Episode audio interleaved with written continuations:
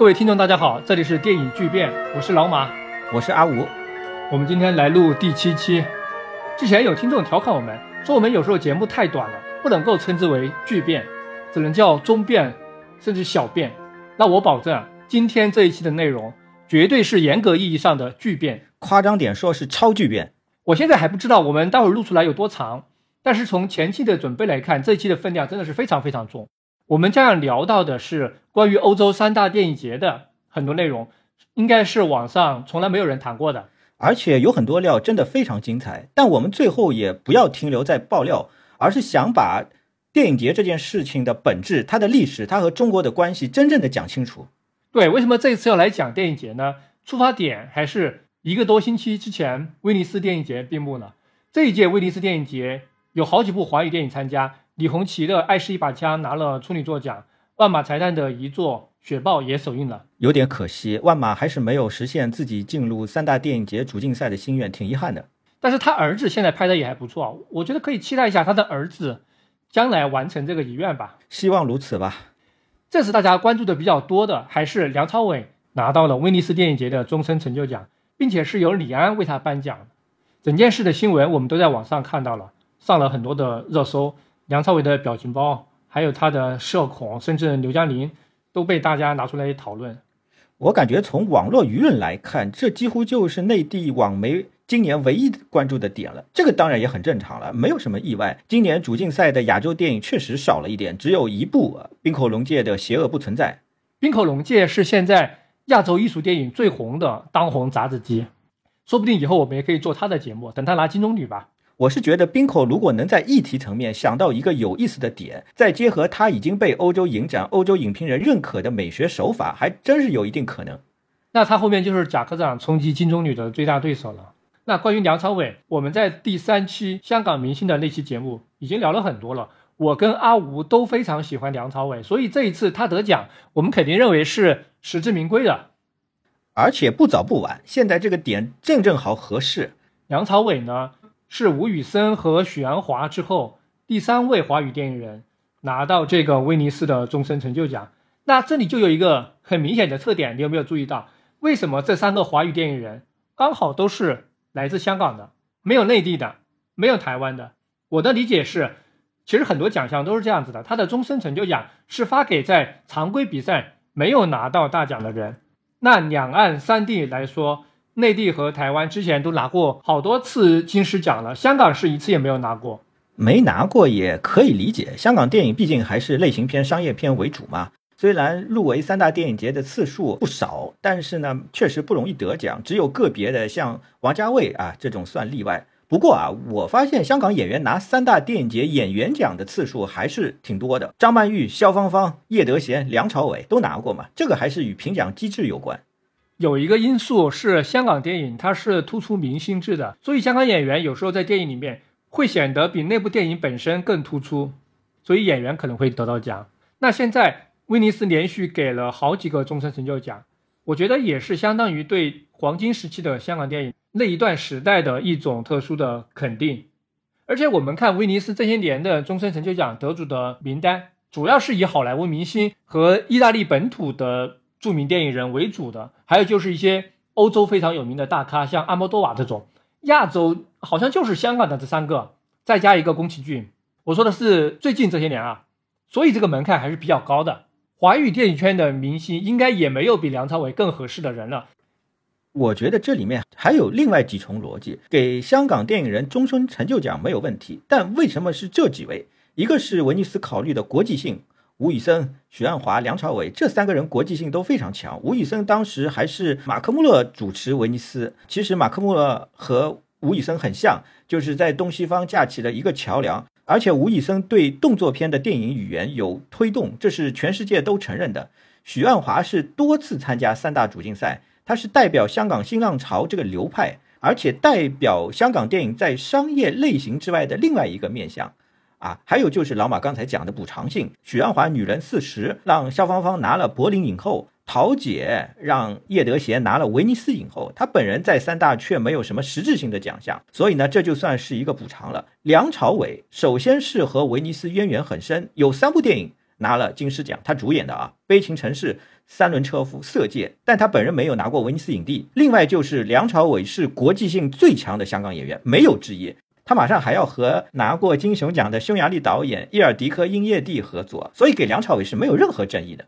那顺着梁朝伟得奖这个事儿，我们是想好好把欧洲三大电影节——戛纳、柏林、威尼斯，跟华语电影的关系来深入的聊一下。这三大里面，跟华语电影关系最深的，还真的就是威尼斯。威尼斯是把华语电影领进世界电影这扇大门，同时又给了华语电影最高的肯定。有人就统计过数据啊，就是入围威尼斯的华语片是最多的，在三大里面比柏林多，更加远远多于戛纳了。所以后面我们威尼斯会聊得稍微多一点。关于这个三大电影节和华语电影的关系，网上有很多盘点了。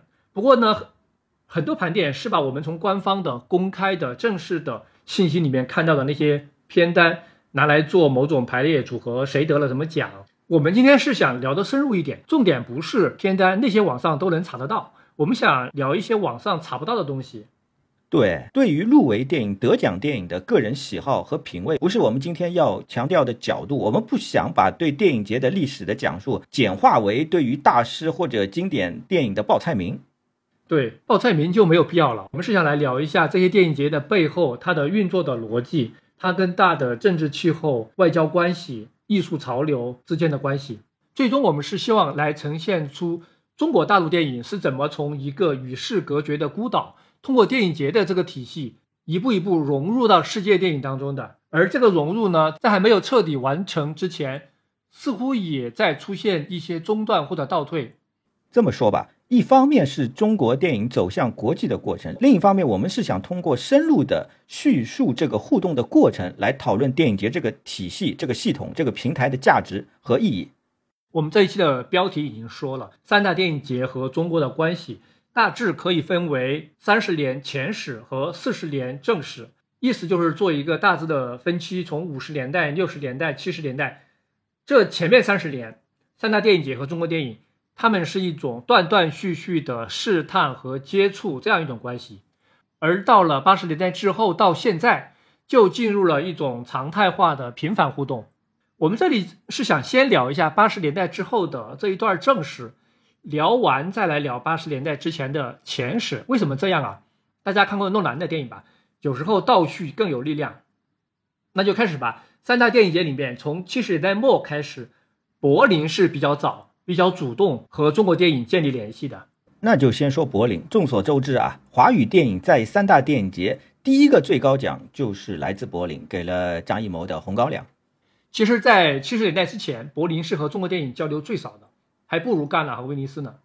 那为什么它之后就转变了呢？这里有一个背景，是因为柏林电影节当时还是西柏林电影节，它的一个定位是冷战时期。西方阵营对东方阵营展开宣传的一个桥头堡。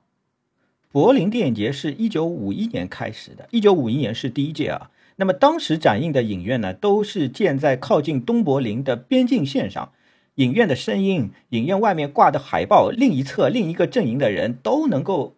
产生直接的这个视听感受。这个电影节建立的主要目的，就是向另外一个阵营宣传西方的自由民主思想，展示西方世界的富强。入围的国家一般只能选一部电影，但英美没有这个限制。所以简单说，这个就是美国知音版的电影节。这是柏林始终强调政治性的一个根本来源。对，柏林现在一直强调它是一个以政治立身的电影，它的这个根源就来自于这里。那在早期。柏林电影节长期都只是西方阵营的一个内部游戏，直到一九七五年，他才对东欧阵营的国家开放。这一年，波兰、罗马尼亚、东德的电影都入围了主竞赛。有一个例外，就是南斯拉夫。柏林电影节几乎每年都有南斯拉夫电影。这个是为什么？这是因为南斯拉夫，你知道他是东欧阵营里面的反骨仔，嗯，所以西方要来拉拢他嘛，所以他是例外的。那总之。主要面向西方阵营来选片，是柏林电影节在七十年代之前的政治背景。从七五年之后就开始扩大了，他也开始邀请中国电影过去做展映，但那时候还没有参赛啊，最早是没有参赛的。这个也很正常，因为那几年中国大陆啊实在是拿不出什么像样的电影来，电影事业几乎处于完全停滞的这个状态，一切都要等改开之后才能启动。讲柏林电影节最早和中国是怎么建立联系的？离不开两个人，一个人叫杜尼约克，是个德国人，中国电影圈给他有一个昵称，叫他老杜。这个人是一个片商，他的主业就是在满世界的世界各地搞合拍。他跟那个匈牙利的导演萨博合作过很多次。那从文革的时候开始，他就天天跑中国。据说一年要来个十几次，前前后后买了很多中国电影到德国去发行。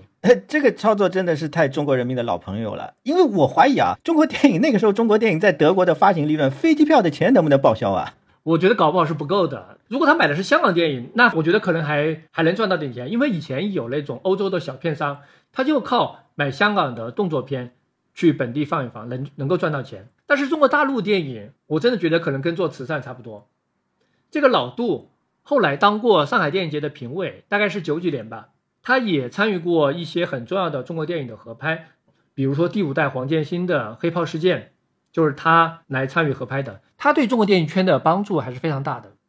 对《黑豹事件》里面演德国专家那个演员就是他找来的，就是柏林电影节之前的影帝。不止第五代，陈佩斯演的那个少爷的磨难也是他参与的。对啊，所以后来谢飞在回忆的时候。也感谢他在柏林电影节帮他推荐。第二个人不是德国人，是个瑞士人，叫莫里兹·德哈德恩。这个人从1980年开始到2001年之间，一直担任柏林电影节的艺术总监。应该说，就是他一手造就了中国电影在柏林的从慢慢的入围到后面风光得奖的全过程，都是在他主导下完成的。哈德恩也是柏林历史上第一个外国人当艺术总监。我想，可能因为他是瑞士人吧。他来自于一个中立的国家，所以他对充当东西方桥梁这样的事儿非常的热衷。对，瑞士电影好像不怎么样，瑞士文艺其实也不怎么样。奥逊·威尔斯在《第三个人》里面这个电影的结尾嘛，他还吐槽过，说瑞士这个国家大概意思啊，瑞士这个国家就是几百年来政治上一直很和平、很富强，但是最后生产出什么呢？就一个布谷鸟报时钟啊，大概是这么吐槽的。但是瑞士确实是出过很多很厉害的电影策展人。哈德恩就是一个非常资深的职业的策展人。七十年代，他在洛迦诺电影节做总监，后面是柏林总监，再之后是在威尼斯做了两年总监，也就是马克·穆勒之前的一任总监。说到这里，我想顺便啰嗦一下，就是关于艺术总监这个职位，在国内喜欢翻译成叫主席。马克·穆勒被叫马主席，对应的英文是 director。对啊，严格来说，其实应该是叫艺术总监。他就是负责一个电影节所有跟电影相关的业务，因为在这个艺术总监之上，另外还有一个主席，比如戛纳，在我们熟悉的福茂的上面，以前就有一个雅各布，现在雅各布退休了，换了一个人，换的这个人叫皮埃尔·莱斯库尔，他不是真正搞电影的，跟雅各布还不一样，懂不懂电影也无所谓吧，他就是真正的主席，他负责什么呢？就是行政、财务、政府关系这些宏观运作的层面。但是决定一个电影节的电影水平的是艺术总监，所以后面我们会陆续谈到很多很多的电影节的艺术总监。艺术总监是关键的关键，艺术总监要有美学眼光，有政治手腕，有经济头脑，有行政管理能力，缺一不可，是电影节真正的大脑。那接着说柏林电影节当时的这个总监哈德恩，他上台之后面临的一个短板就是，因为柏林电影节我们刚才讲了，它不像戛纳或者威尼斯。是很早就跟全世界各个国家地区建立了联系的，它是比较迟才打开视野范围的，所以它当时有一种更加强的紧迫感，想和一些新兴的国家建立合作。那八十年代刚刚要打开国门的中国，自然而然就成为柏林的一个首选。某种意义上说，欧洲三大电影节需要中国电影，和中国电影需要三大电影节是一样的，一个要开拓新资源，一个要想融入嘛。反正就是二十世纪后半叶各行各业全球化的一部分。是的，而且哈德恩希望中国电影能够更多的进入主竞赛，不仅仅是展映。所以他在八十年代的时候多次亲自来了中国来挑电影。在《红高粱》之前就有五部华语片进过主竞赛单元，其中一九八一年《燕归来》参加柏林的主竞赛是一个转折点，这是中国大陆电影第一次参加欧洲三大电影节的主竞赛单元。应该说是一个重大的转折点啊！《燕归来》，我估计看过的影迷应该非常少。说难听点，是属于被历史淘汰的电影，一点没错。但是这样一部被历史淘汰的电影，当时就成为了最早入围三大的竞赛片。这是为什么？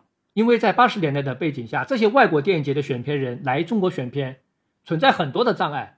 首先，他多半是不懂中文的。看不懂华语电影的，而且他看的那些电影都是没有字幕的，更不用说对中国电影史、中国电影的美学风格有多少了解了。第二点，更关键的是，当时的所有中国电影都来自国营制片厂，而且都处于政府体制的绝对掌控之下。因为八十年代是真的没有地下电影这么一说的，物质层面、经济层面完全没有这个可能性，电影拍摄的资源全部被国家垄断了。所以你选片必须和政府打交道啊。很多时候，其实你电影节选了也没用，一部电影去哪个电影节，不去哪个电影节，最后都是电影局说了算。对这一年派哪些代表参加哪些电影节，电影局大体上它会有一个全盘的规划，所以这里就要提到一个非常关键的在中间负责沟通的人物，一位中国的女士叫于玉溪。于玉溪是上海人，她是文革前读的上外的德语系，当时这个专业毕业的人，后来绝大部分都去从事外事工作了。对，他的本职工作是在中银公司负责进出口的。文革期间，他给中央领导看那种进口的内参片，做过同步翻译的。后来就去德国留学了，认识了我们前面提到的杜尼约克。通过老杜的介绍，又认识了柏林的总监哈德恩，就给哈德恩来中国选片当翻译。他就是哈德恩和中国官方之间的对接人。这里我补充一个啊，他因为帮柏林干活，后来就认识了张艺谋。很多年之后，他是担任了新画面公司的总经理。英雄这批电影的国内发行就是他做的，这是后话了。那这位于玉溪女士当时协助柏林电影节选片，她推荐给哈德恩的片单基本上都是电影局授意的，她也不太考虑德国人的意见的，在哈德恩这边也就没有太大的话语权。其实于玉溪知道，电影局推荐的片子重点是要宣传国家形象，那柏林电影节呢，当然希望看重艺术性，看重原创性，这个本来就是矛盾的。不过处在他的那个位置，他必须执行上级的指示。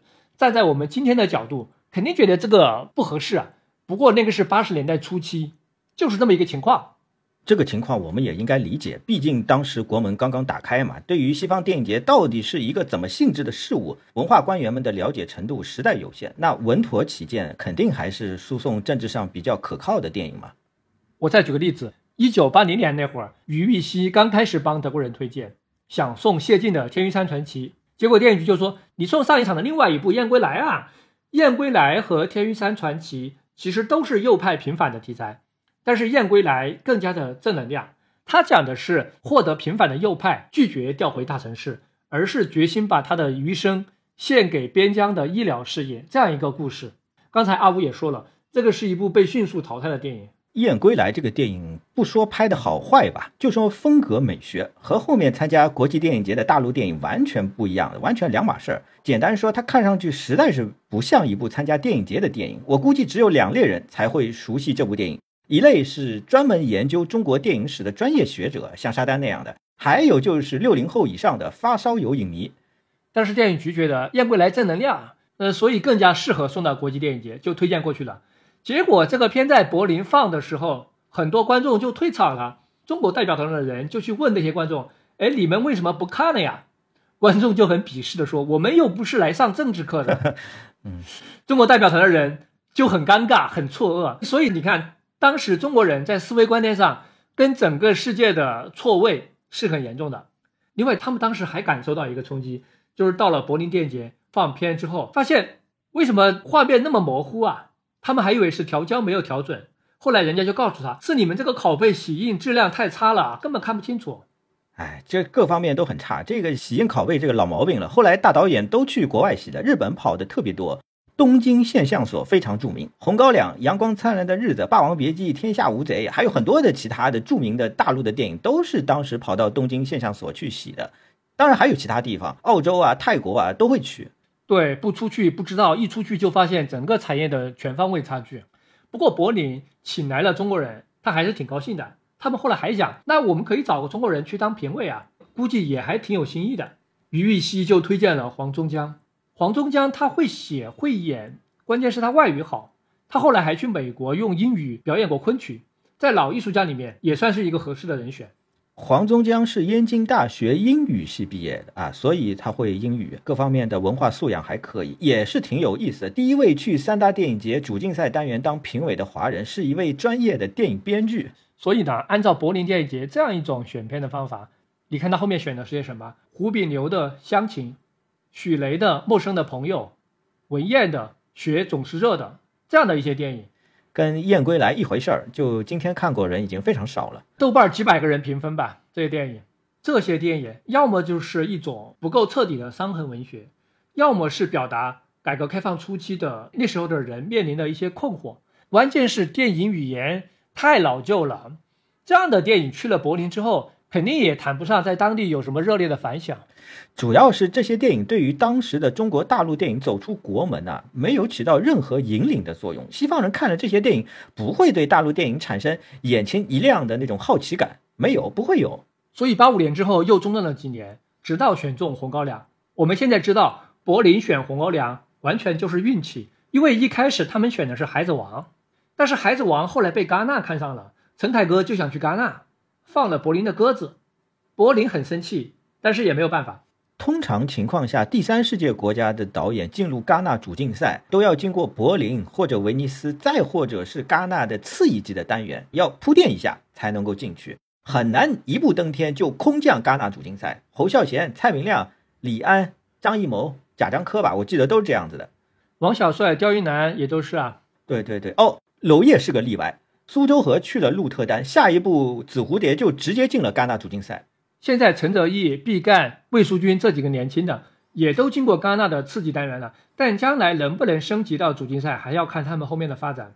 陈凯歌是黄土地进了洛迦诺，第二部大阅兵去了南特三大洲，第三部孩子王就直接进了戛纳主竞赛，升级速度非常快。从此之后，陈凯歌就成了戛纳专业户。这跟戛纳的重磅选片人李斯安有点关系。李斯安是特别欣赏陈凯歌。华语导演里面，陈凯歌去戛纳的次数仅次于侯孝贤。他对戛纳之外兴趣不大。我记得就是后来梅兰芳去过一下柏林，他从来没有去过威尼斯。但是他在威尼斯做过一次评委，就是一九九三年。巧的是，这一年他在电影学院七八班的同班同学刘苗苗的砸嘴子入围了这一年威尼斯的主竞赛。那陈凯歌也没给他同学争取一个奖项嘛？张艺谋两次当评委，让同胞拿了金熊，拿了金狮啊！因为那一年威尼斯是五十届大庆，阵容很强的。金狮奖是双黄蛋，给的是奥特曼的银色新男女，G.S. 洛夫斯基的蓝，连戈达尔在那一年都空手而归了。所以刘苗苗这部片还是差一点分量的。说到刘苗苗，他是七八班年龄最小的一个，当时有神童的称号嘛，比田壮壮、陈凯歌。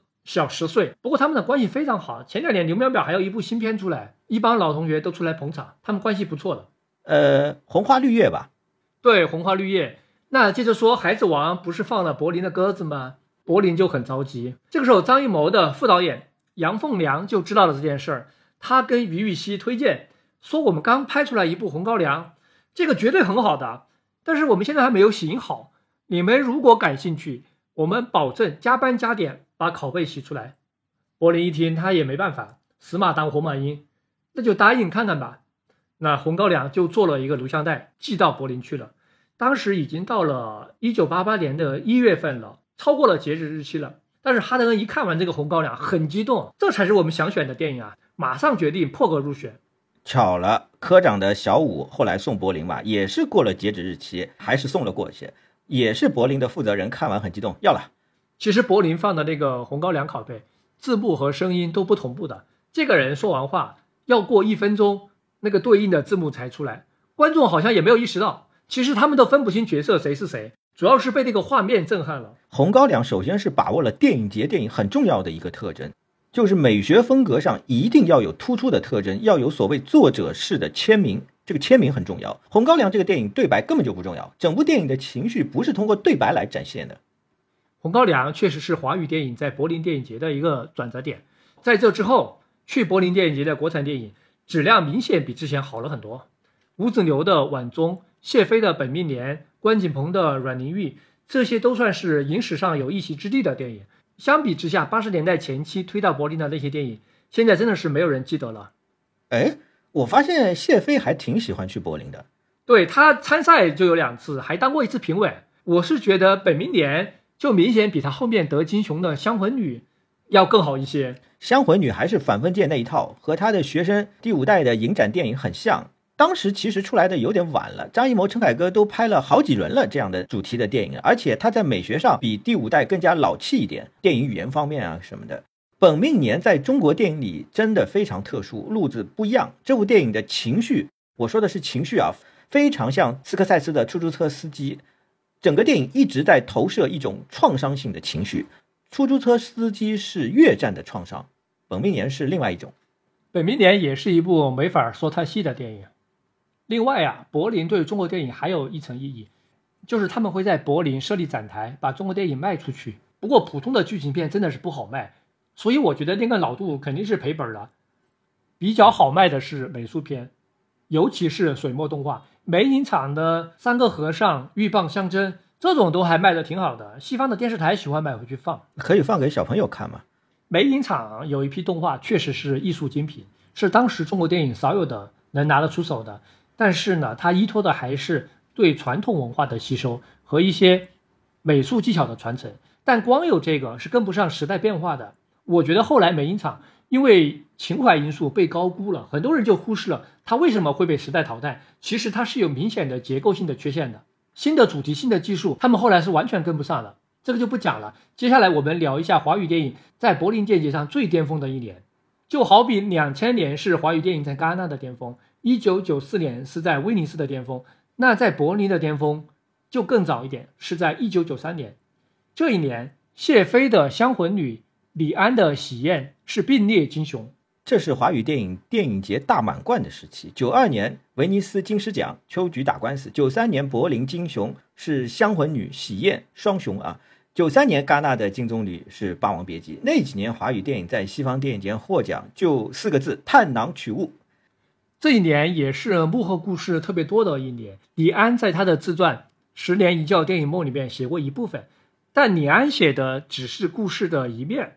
我们要结合大陆的另外一面，这个故事才完整。不过，李安的叙事版本其实挺温和客气的，可以很明显的感觉到他对立场站队这件事比较的无所谓。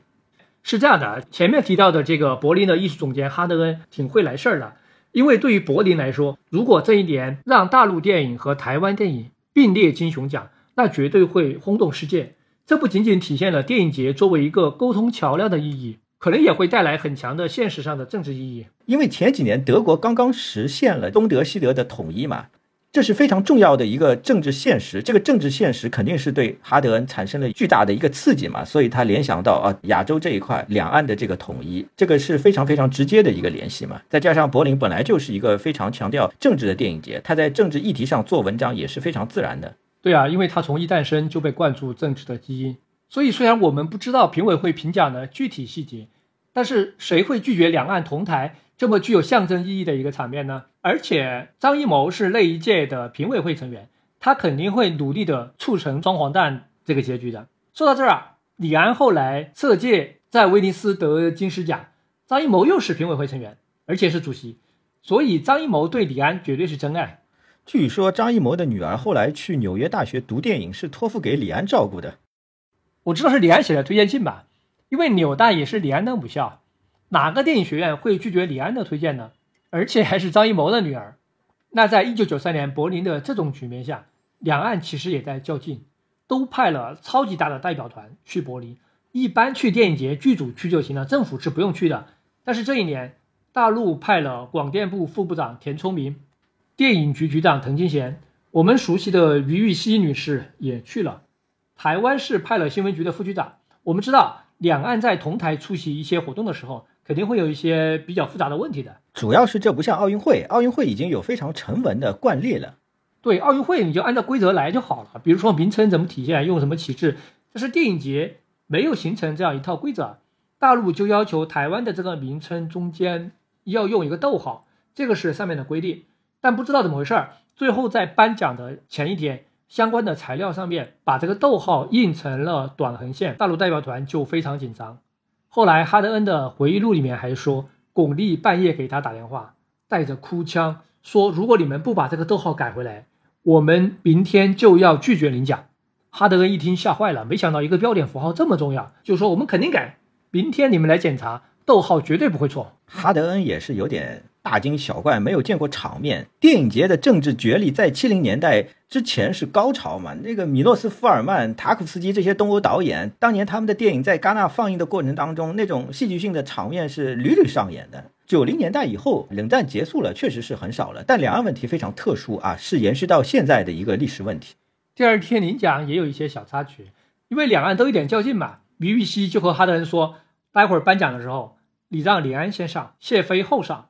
因为虽然是并列啊，但是后面上去的看上去就是更大的一个奖，这是一点小心思。可能李安都没想那么多。这种小心思就还体现在之前主办方邀请大陆和台湾的电影人在柏林吃饭，大陆的代表就要算好时间，掐点进，一分钟不能找到，让对方先进去，让对方等自己，而不是自己等对方。可能觉得这样更有面子吧。别人等了自己又能怎么样嘛？就就很难理解这种在鸡毛蒜皮的地方占便宜。很奇怪的心态是吧？我听别人讲，德国人的时间观念是比约定的时间早到五分钟或者十分钟，这个是他们对准时的概念，是最有礼貌的一种做法。反正挺搞笑的。那李安在领奖的时候还发生了一个很紧张的插曲，因为李安也被他的领导要求，你在领奖的时候要说那四个字的名称，李安一连说了两次，哈德恩又吓坏了，赶紧打断他，让他下去了，赶紧让谢飞上来。哎，这里我补充一句啊，老马，你刚才讲的李安念名字的这段讲述，《十年一觉电影梦》简体版里面是没有讲这段的，这段是来自台湾的繁体版。从这个故事也可以看出来，柏林的画事人对中国官方是相当配合的，这也难怪哈德恩后来不是去威尼斯当总监了吗？外界就怀疑他是贝鲁斯科尼的傀儡。贝鲁斯科尼那个时候是总理嘛，因为觉得哈德恩这个人没什么自己的主见。这里边还有一个插曲啊，其实这一年哈德恩想要田壮壮的蓝风筝，但是于玉溪和电影局就不同意，后来哈德恩只好放弃嘛，因为柏林他不能得罪中国的官方，相比戛纳、威尼斯，柏林电影节它有更强的政府属性，不能出外交风波的，而且如果跟中国闹僵了，他们怕以后什么片也没有了，所以柏林和中国官方的关系是更紧一点。蓝风筝后来是田壮壮自己送去了东京，还导致了中国电影代表团集体退出东京电影节抗议嘛。后来田壮壮自己也被封杀了，这个大家都知道的。那柏林电影节对于中国官方的这种配合，就造成在九十年代崛起的第六代导演，因为他们当时拍的都是所谓的没有龙标的地下电影，都无缘柏林，直到小五才破例。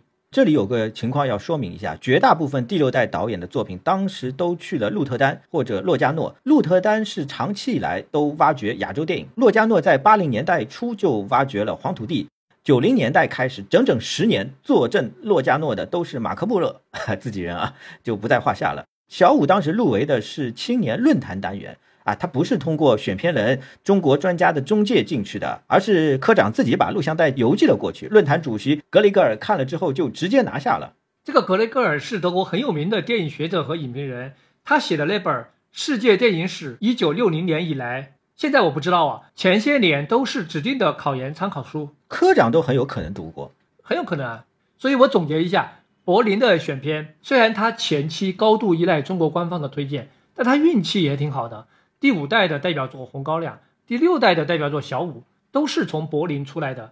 柏林虽然没有赶上作为一个最早的发掘者，它通常要比南特、洛加诺、鹿特丹这些小电影节要迟钝，在三大里面也比威尼斯要迟钝。但是最具有标志性的《红高粱》《小五》被他赶上了。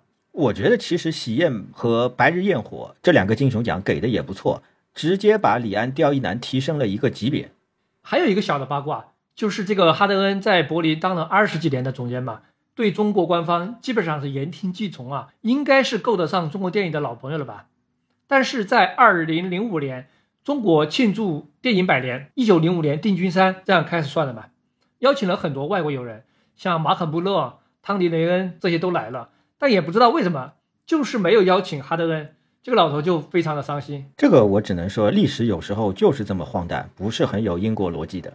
进入本世纪之后，柏林就换了一个新的艺术总监，叫迪特·科斯里克。这之后，柏林和中国电影的关系大体上还是风平浪静的。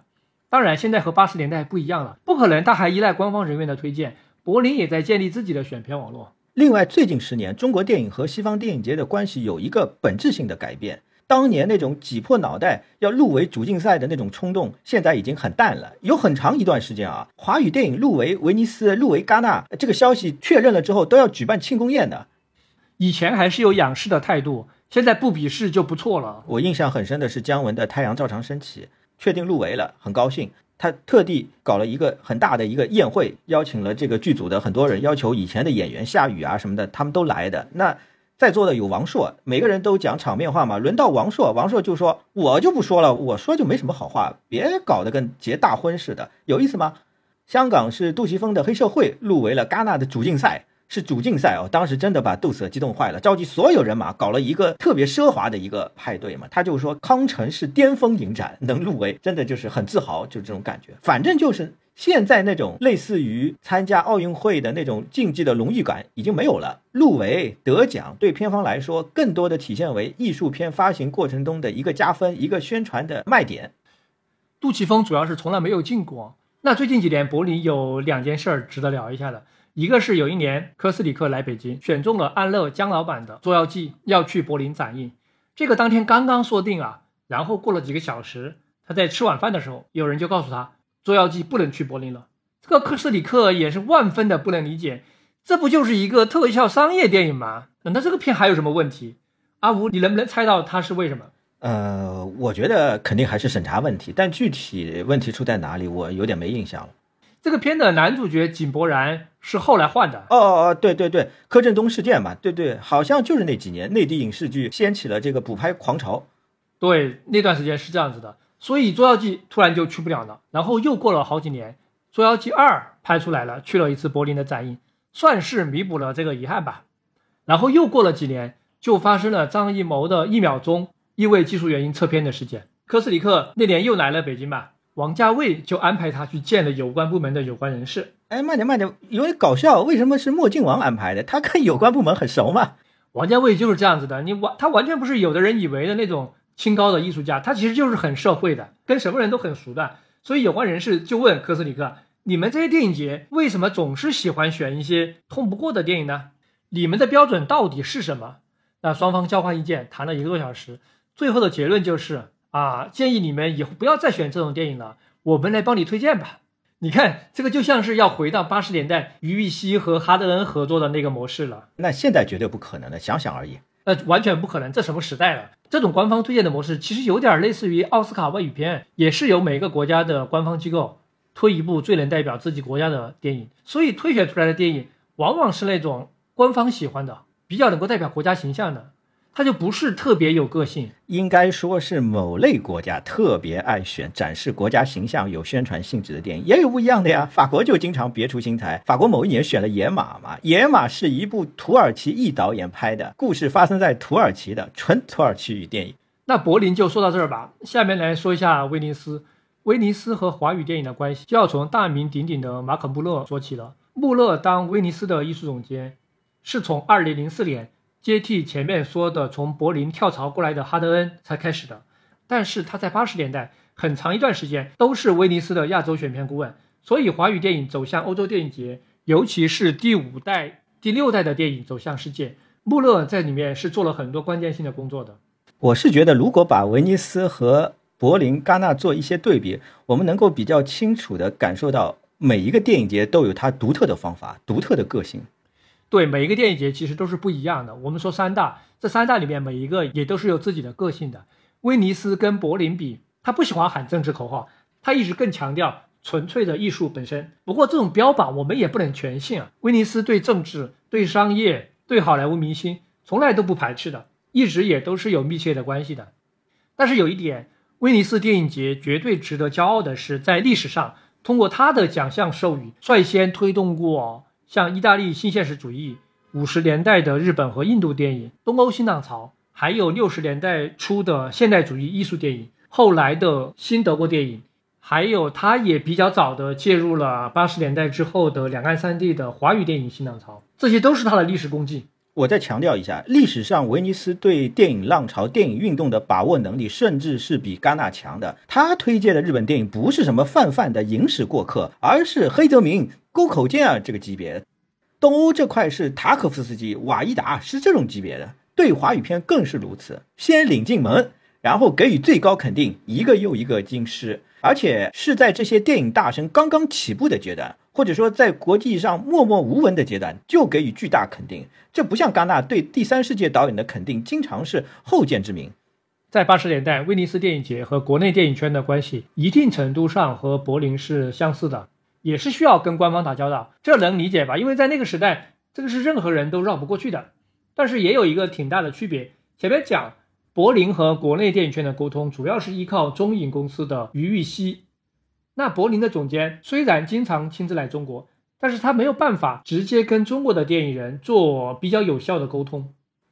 威尼斯电影节的总监。虽然不怎么来中国，但是他们有马可·穆勒呀。马可·穆勒始终是冲在第一线的。穆勒眼光好，这是有原因的啊。这里就涉及到穆勒的背景了。穆勒是中国通啊，但他不是那种传统汉学的路子，他的教育背景有点特殊。穆勒是二十二岁左右到的中国大陆啊，之前。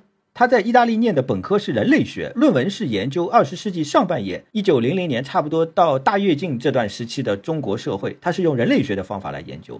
可能有些听众觉得有点奇怪，我我最早也是电影人类学和电影节是不是差的有点远呢？但我后来了解了一下情况之后，发现恰恰相反。目前最近十几年，西方电影学术界用人类学的方法来研究电影节是相当相当热门的，是热门的研究方法。因为电影节本来就是人类的一种仪式性的文化行为，所以人类学的方法是很能打中目标的。穆勒有人类学这个背景，对他从事电影策展是相当重要的。当然了。他后来来到了中国，是真的一口气扎进了中国电影史，对整个中国电影的发展脉络是非常精通的。这也是他能非常准确地把握住一股又一股中国电影浪潮的根本原因。所以，威尼斯电影节在面临发掘中国电影的这个任务的时候，它原本是具备了柏林、戛纳都没有的优势。但是，威尼斯也很可惜，他起了个大早，赶了个晚集。为什么这么说呢？我们来具体聊一下威尼斯当年在中国选片的一些过程。威尼斯在八十年代的艺术总监是意大利一个比较有名的导演，叫卡罗·里扎尼，他是罗西里尼的徒弟，他跟中国是有一段渊源的。一九五八年，他来中国拍了一部纪录片，叫《中国长城》。这个人属于义工，不然他那个时候他进不来的。但是五八年到中国来了一趟之后，他其实对这个有点幻灭了。这种情况在当时的欧洲左派中还挺普遍的，就类似法国一代知识分子对苏联的幻灭。哎，那总之他在八十年代的时候当上了威尼斯的总监，他也是威尼斯电影节在整个七十年代中断了颁奖之后，帮助电影节重新崛起的一个功臣。也就是说，在他接手艺术总监之前，威尼斯电影节办的不行，影响力比五十年代下滑了很多很多。其实基本已经垮掉了，因为各种原因吧。八零年是正式重启。那八零年重启的时候，威尼斯和柏林一样，也把目光投向了遥远的东方。而且那个时候，穆勒已经开始在这个圈里面有一定的名气了。他们就雇佣了穆勒作为电影节的亚洲顾问。关于穆勒的经历，刚才阿五已经说了一点，我再补充一句：他是一九七五年从意大利来到中国，先是到辽宁大学留学，学的是群众文艺，后来到南京大学获得了一个博士学位。就回到了意大利，是做音乐方面的工作。一开始，准确的说是音乐人类学啊，这个也有点稍微有点冷门。这是一种用人类学的方法来研究音乐文化的交叉性学科。当时呢，意大利有一个佩萨罗电影节，搞了一个中国电影的影展。莫勒一看这个影展的片单，发现水平不行啊，他在中国看过的最好的电影，这个片单上都没有。于是他就产生了一个想法。要在意大利搞一个真正的高水平的中国影展，穆勒把他这个计划跟中国官方一讲，一开始也得到了中国官方的支持，觉得挺好的，文化输出嘛。中国官方就让中国电影资料馆出了四十几部电影的拷贝，但是穆勒提出来的另外一部分片目，官方认为比较敏感，就不想提供给他，说这些片子你在我们资料馆自己看看就得了，你不能带出去。这部分不能带出去的片子主要是两部分，一部分是一九四九年之前的片子。一部分是文革时期的片子，那怎么办呢？这个时候，穆勒就体现出了作为一个电影策展人最牛逼的素质了。这点很关键，策展人不能只懂理论功夫，只懂电影史，只懂电影理论，纸上谈兵是不行的。遇到困难怎么解决？实操也相当重要啊！基本上得是半个外交家，得有非常强悍的斡旋的能力啊。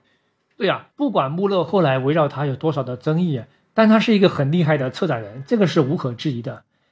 他当时就看到有一部分电影中国官方不愿意提供拷贝，他自己就想办法了，居然就给他在美国旧金山和古巴哈瓦那的唐人街找到了一大批民国时期的电影拷贝，因为当年这些电影都是被进口到这些唐人街的电影院去放过的，隔了三四十年吧，这些拷贝还都能放。穆勒就把这些拷贝包了下来。那现在还差一部分文革电影，那怎么办呢？他又了解到，在文革时期，欧洲本地有一些左翼组织，他们有机会从中国大使馆借到一些拷贝来放映当时的电影，而且这批电影放完之后，刚好有一些拷贝就被存放在了这些组织的手里面，没有还给中国的大使馆，所以他就找到比利时啊这样的一些民间机构，搞到了一批文革电影的拷贝。甚至穆勒还从香港搞了一批电影，补上了类型电影的缺口。更有意思的是，穆勒说他还曾经惦记过一个美国的空军基地，他想打这个空军基地的主意。因为当时西方著名的中国电影史专家陈立跟穆勒说，这个地方有一百多个中国电影的拷贝，日本战败之后就没有人动过。但是穆勒想来想去还是没办法，空军基地这个地方不是阿猫阿狗都能进去的。最终，这个辉煌的影展涵盖了从二十年代到八十年代，一共有一百三十五部中国电影。一九八二年，在意大利都灵召开了，说当时轰动了整个欧洲电影圈，也不为过。因为法国人看到之后，就赶忙联系说，也要在法国搞这么一场。补充一个八卦啊，和我们今天熟悉的影展有个非常不一样的地方。当年的这个影展，大部分电影是没有配外文字幕的，主要是依靠同声传译在旁边翻译。对我们前面提到的于玉溪，当年就是帮中央领导同声传译电影的。据说周传基老师以前也是干这个的。他经常在学术会议上翻译公民凯恩，看了很多遍，讲了很多遍，所以他 后来讲电影特别爱用公民凯恩举例子嘛。周老师是干同传干成了电影专家。说到同传，我个人是有这方面的一个经验的。我大概讲一下，大概是零七年、零八年的时候，有个朋友送了我一张电影票，说是内部场，有没有兴趣？我就觉得，我说都什么年代了，还内部场？我一看票，那票子也很搞笑，是那种八十年代电影票，很狭长的纸张制作那种电影票。那个电影实在是没有什么名气，我反正就去了吧。没记错的话，是在上海影城放的，还是好像是一部法国电影。后来发现，之所以是内部场，是因为这个电影有大量的性爱场景，尺度还挺大。当时同声传译是一位女性传译的，她就手里面握了一个话筒，把所有人的声音全部配了一遍。反正整个电影我好像最后反正也没看完，好像就走了。就这这个感受肯定是不好，声效是严重打了折扣的。尤其是对我们这一代，因为当时是零七零八年了，不是九七九八年，对我们这一代看惯了字幕的观众来说是感受很不好的。你说的这种内部场，现在应该还秘密存在吧？因为是给领导看的，他们可能比较习惯译制片那种配音也好，翻译也好，他不一定能够接受字幕。那不管怎么说，都灵的这个影展，中国官方是非常认可的。也派了高级官员出席这个影展，和1984年在法国巴黎搞的那次中国电影回顾展，应该是有史以来在外国举办的中国影展中规模最大的两次，因为展映片目都超过了一百部，算是空前绝后了。电影手册的主编塞尔日达内非常喜欢谢晋，他就是在那个时候看的，那个时候他正好是当主编的这个阶段。穆勒就是谢晋的铁杆粉丝，说是因为他在南京大学留学的时候，是在学校的操场上看到了谢晋的《红色娘子军》。整个人感受到了一个醍醐灌顶，觉得这太牛逼了。他觉得这个电影既包含了苏联的社会主义现实主义，又有古典好莱坞的那种风格。从此，穆勒就不遗余力地把谢晋后来所有的电影推荐到欧洲参加电影节。但是阴差阳错，谢晋始终没有参加过欧洲三大电影节，这比较遗憾。穆勒也在欧洲搞过谢晋的专题回顾，还放过《小城之春》这些当时海外没有人知道的经典中国电影。如果没有这些活动，一些经典的中国电影的国际知名度是没有机会起来的。小城之春是在一九八四年的佩萨罗电影节放的，放映期间还举行了一次小规模的废幕研讨会，这是穆勒特别得意的一件事情。穆勒有些观点确实挺厉害。老马刚才讲《红色娘子军》，对吧？他另外还说谢晋《春苗》是一部好莱坞电影，文革是反帝国主义的，当然是批判好莱坞的，怎么会允许这种拍法？穆勒这个观点我完全同意，《春苗》完全是好莱坞英雄片的拍法，讲个人如何成长为英雄。穆勒提的这个问题，其实涉及到激进的政治思潮在不同地区的接受方式。中国只接受了激进的思潮，没有接受激进的形式。也就是说，他表达的思想是最激进的，但表达方式是古典的、保守的。那我再说都灵的这个影展，因为穆勒搞了一些官方不太同意的片子去放，这件事儿可能还是暗中得罪了某些人。据穆勒自己透露啊，他当时得罪国内一些人的理由有好几条。第二条是，都灵的影展原版结束之后，一部分拷贝要送回国内，但是预算已经用完了，只能通过海运把拷贝运回去。就有一些拷贝在船上，在海运的过程当中受潮了，这也是穆勒的一条罪状。但他就有点愤愤不平，因为受潮的那些拷贝又不是孤本，是专门为这次影展冲洗的，不是什么无法挽回的损失，有点欲加之罪了，就是对你不爽。对，因为这中间还有一件事儿。就是在一九八零年的时候，中国派了一个电影代表团到意大利访问。这个访问团的团长是著名导演谢铁骊。马肯穆勒就问谢铁骊：“你想不想见一下安东尼奥尼？”因为我们知道一个背景是七十年代，安东尼奥尼到中国拍了一部著名的电影叫《中国》，后来被中国官方发起了声势浩大的批判。这件事儿让安东尼奥尼非常受伤。这穆勒真的就就中国人说的和事佬，太擅长这个斡旋摆平了。上海人讲老娘舅。谢那谢铁骊怎么回应的？他应该不会直接拒绝吧？如果换别的人，可能真的就不敢去了，因为安东尼奥尼相当于是坏分子，还没有被正式平反的。但是谢铁骊呢，还是挺有魄力的，他就说好啊，就去吧，就去了安东尼奥尼的家里面。然后谢铁骊还对安东尼奥尼说：“我代表中国电影人向你道歉。”很对不起，也许有一天官方也会对你道歉的。哦，从这件事情来看，虽然我对谢铁骊的电影没有什么特殊的感觉，但我觉得他这个人的人格是挺了不起的，呃，令人敬佩。明辨是非，安东尼奥尼听了也非常高兴，还请了记者来见证这个场合。后来穆勒就发现，促成这次见面和道歉，可能也是他的罪状之一。那关于谢铁骊说的这个将来官方可能会对安东尼奥尼道歉，很遗憾也没有发生。其实就在一九八二年，就有一个很好的机会。文化部的副部长陈黄梅，他率领代表团去出席上面讲的那个意大利影展嘛。安东尼奥尼就特别期待跟他们好好的沟通一下，不说道歉吧，大家坐下来把当年的事儿说开，翻篇儿也就过去了。但是也没有，就像啥也没有发生过一样。安东尼奥尼就非常难过。这个事情反过来说啊，我觉得安东尼奥尼在政治方面也是有点幼稚。就这种事情啊，想穿了，其实也没有必要太在意。另外，我自己也曾经一厢情愿的瞎想过，后来官方非常主动的配合贝托鲁奇《末代皇帝》拍摄嘛，提供了军队啊，在故宫打开让让贝托鲁奇拍嘛，一定程度上是不是为了弥补一下老安这件事？这个就不知道了，但应该也是跟贝托鲁奇的义工身份有关，还是说穆勒啊？他当时也开始帮威尼斯电影节做亚洲地区的选片人，因为他在香港也认识一些人，香港就有人向他透露，在大陆刚刚有一部不属于国营制片厂，而是民营电影公司的电影拍了出来，这个在当时是非常新鲜的。一部电影怎么可能不是国营制片厂拍的呢？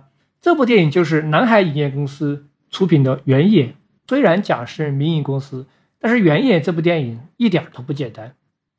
你想想那个年代。它虽然名义上是民营的，它其实是属于中心社下面的，也是有背景的。《原野》这部电影是改编自曹禺的原著，主演是刘晓庆，他的导演来头更不得了了。他的导演的艺名叫林子，是叶帅的女儿。呃，呵 呵呃叶帅的女儿，呃呃，算了算了，叶帅女儿这个点我还是不展开了。就说这个《原野》啊，后来是被这个穆勒推荐到了威尼斯电影节，不是主竞赛单元。但还是拿了一个场外的奖项。不过意大利媒体对此很不满意，这都什么乱七八糟的电影啊！原野和燕归来类似，真的只有中国电影史专家才能够进入状态。前面提到，穆勒举办完这个一百三十五部电影的超级影展之后，和中国大陆官方的关系反而变得不太好。他就去香港待了很长时间，上到李汉祥、胡金铨，下到当时年轻的许鞍华、方云平，这个新浪潮一代都很熟悉。呃，胡金铨还建议穆勒嘛，你可以去台湾研究一下之前国联公司拍的那些电影。穆勒在香港那段时期是得到了李平倩导演的帮助，因为当时穆勒完全听不懂粤语。李平倩是三四十年代著名的导演，他是四七年从上海去的香港，可能是有点顾忌自己在抗战期间和华影合作过，算是有所谓的历史污点。而这段时间呢，威尼斯电影节的艺术总监从前面提到的。卡罗·里扎尼换成了另外一个人，叫吉安·卢基隆迪。威尼斯是这样子的，它的制度跟戛纳、柏林都不一样。戛纳、柏林选择了一个艺术总监，一口气干个二十年都很正常。雅各布是一九七八年上位的，干了差不多有三十年吧。福茂上去之后，很长一段时间，他其实一直还在幕后操作。但是威尼斯每隔三五年就要换一个艺术总监，穆勒和巴贝拉是干的最久的，所以威尼斯有时候在方向上就缺少一些连续性。不过这个新换上来的隆迪其实也不是新人，他在七十年代的时候就当过威尼斯的总监。这个人是一个右翼保守主义者，意大利电影圈。其实不太喜欢他，而且这个人组织能力也很一般。参加电影节的人都对他的管理，他的那种对电影节的各种执行怨声载道，到处都是警察、保安，看的片真的是困难重重。很多设施老旧了，也不去维修，放映质量也不行，选片也不行，要么选的就是过气的大师，要么就是那种潜力不怎么样的昙花一现的新人。那可不可以说，这个隆迪是威尼斯电影节有史以来最差的一任总监了？反正，在很多人的眼里面，差不多就是了。隆迪看到中国的官方不太喜欢马可·穆勒，就把马可·穆勒辞退了，不让他当威尼斯的亚洲顾问了。但是他可能发现没了马可·穆勒还是不行。过了一年，又把他找回来了，整个就是一糊涂蛋。呃，大概就是在马可·穆勒空窗期的这一年，发生了一件比较搞笑的事情，就是中国官方邀请隆迪到中国来看一看。这个隆迪身体不行，他就没有来。你看他的身体就不如柏林的总监哈德恩，哈德恩没事就往中国跑，隆迪就不来。那这个时候马可穆勒也不在了，那怎么办呢？隆迪就委托了一个代表，这个人是意大利广播电视公司的记者，叫伊拉里奥·菲奥雷。他其实是一个很有名的资深记者，当时是长期驻扎在中国，还写过一本书叫《中国相思录》。关键懂不懂电影呢？他完全不懂。龙迪就让菲奥雷来推荐电影，我严重怀疑菲奥雷是在官方的建议和引导下，就推荐了一部上海电影制片厂的电影，是一个宣传性质非常强的工人题材，片名叫《大桥下面》，是张铁林和龚雪演的，讲的就是一对情侣他们怎么摆脱失恋浩劫带来的心理阴影，最终过上了幸福的生活。你看这什么电影？如果是穆勒，肯定不会选这样一部宣传电影的。大桥下面比原野燕归来还是级别高一些啊！这个电影是八十年代初中国意义上的巨星龚雪演的，那原野不比他差。刘晓庆啊，刘晓庆当时也是超级巨星哦。对，也是啊，也是啊。我没想到大桥下面的主题是讲改开势在必行。这个电影前些年还修复过，但不论怎么样吧，问题是一样的。这个一看就不是那种应该参加电影节的电影。费奥雷还推荐了另外一部电影，就是吴天明的《没有航标的河流》，算是第四代的代表作。这部电影还是比大桥下面好一点的，但是呢，这个菲奥雷又跟隆迪讲，如果这两部选一个，那还是选大桥下面吧。所以吧，这个人完全不懂电影。那从隆迪的角度来讲，他应该是想通过接受这样一部中国官方推荐来的电影，来修复因为穆勒之前得罪电影局带来的紧张关系吧。结果就把大桥下面选到了1984年威尼斯的竞赛单元，名义上这是第一部入围威尼斯电影节主竞赛的中国电影。但是比较倒霉的是，因为它的意大利语字幕有问题，这部电影没有放给评委看。大桥下面确实是第一部啊，因为之前港台电影也没有入围过威尼斯的主竞赛单元。台湾那块，一九六零年有一部《清明上河图》去威尼斯展映了，这是一部纪录短片，只有二十四分钟，就是把《清明上河图》那幅画给拍了一下，属于比较标准的文化宣传片。香港那块是一九六一年去的。片子是钟启文导演执导的，《爱的教育》是电报出品的，洪金宝在里面演了一个比较重要的角色。你说的这个是洪金宝的处女作，直接就进了威尼斯，这个估计一般人想不到。那大桥下面这种片去威尼斯基本就是闹笑话，说明隆迪对中国电影的判断肯定是有问题的，所以他就把马可穆勒重新请回来了。但是他又做不到用人不疑，马可穆勒给他推荐了好些第五代导演的重磅电影，像田壮壮的两部电影。都被他否决了，也不光是第五代，穆勒还推荐过第四代导演滕文骥的《海滩》。《海滩》也是一部被严重低估的作品。这个电影的形式感非常像第五代早期的作品。如果威尼斯那个时候选了《海滩》，滕文骥的个人命运和中国电影的历史可能也会改写。那一九八五年，中国官方向威尼斯也推荐了几部电影，有陈凯歌的《黄土地》，田壮壮的《九月》。《九月》这部电影是在《猎场扎沙》和《盗马贼》中间的。今天知名度可能比较低，还有谢晋的《高山下的花环》。因为《黄土地》之前被其他电影节放过了，威尼斯就没有选。高山下的花环是没有被选上。九月又遇到字幕问题。总之，当时有一连串的问题，还在两个国家的外交部门之间引发了一些小小的误会跟风波。可能是看到老是选不到好的中国电影，龙迪第二年就直接联系了电影局的局长石方宇，点名要田壮壮的《盗马贼》，张泽民的《绝响》，杨延静的《夜半歌声》，不一定是主竞赛啊。也有刺激单元，其实这几部电影倒是还可以，包括刚才你提到的官方推荐的几部，质量明显上去了，挺适合去参加电影节的。但是问题又来了，这些剧组因为没有时间或者没有钱做意大利语字幕的拷贝，没有去成。我记得姜文在那本讲阳光灿烂的日子的书《诞生》里面说过，阳光灿烂的日子的英文拷贝被航空公司弄丢了，只好给评委看意大利文的拷贝。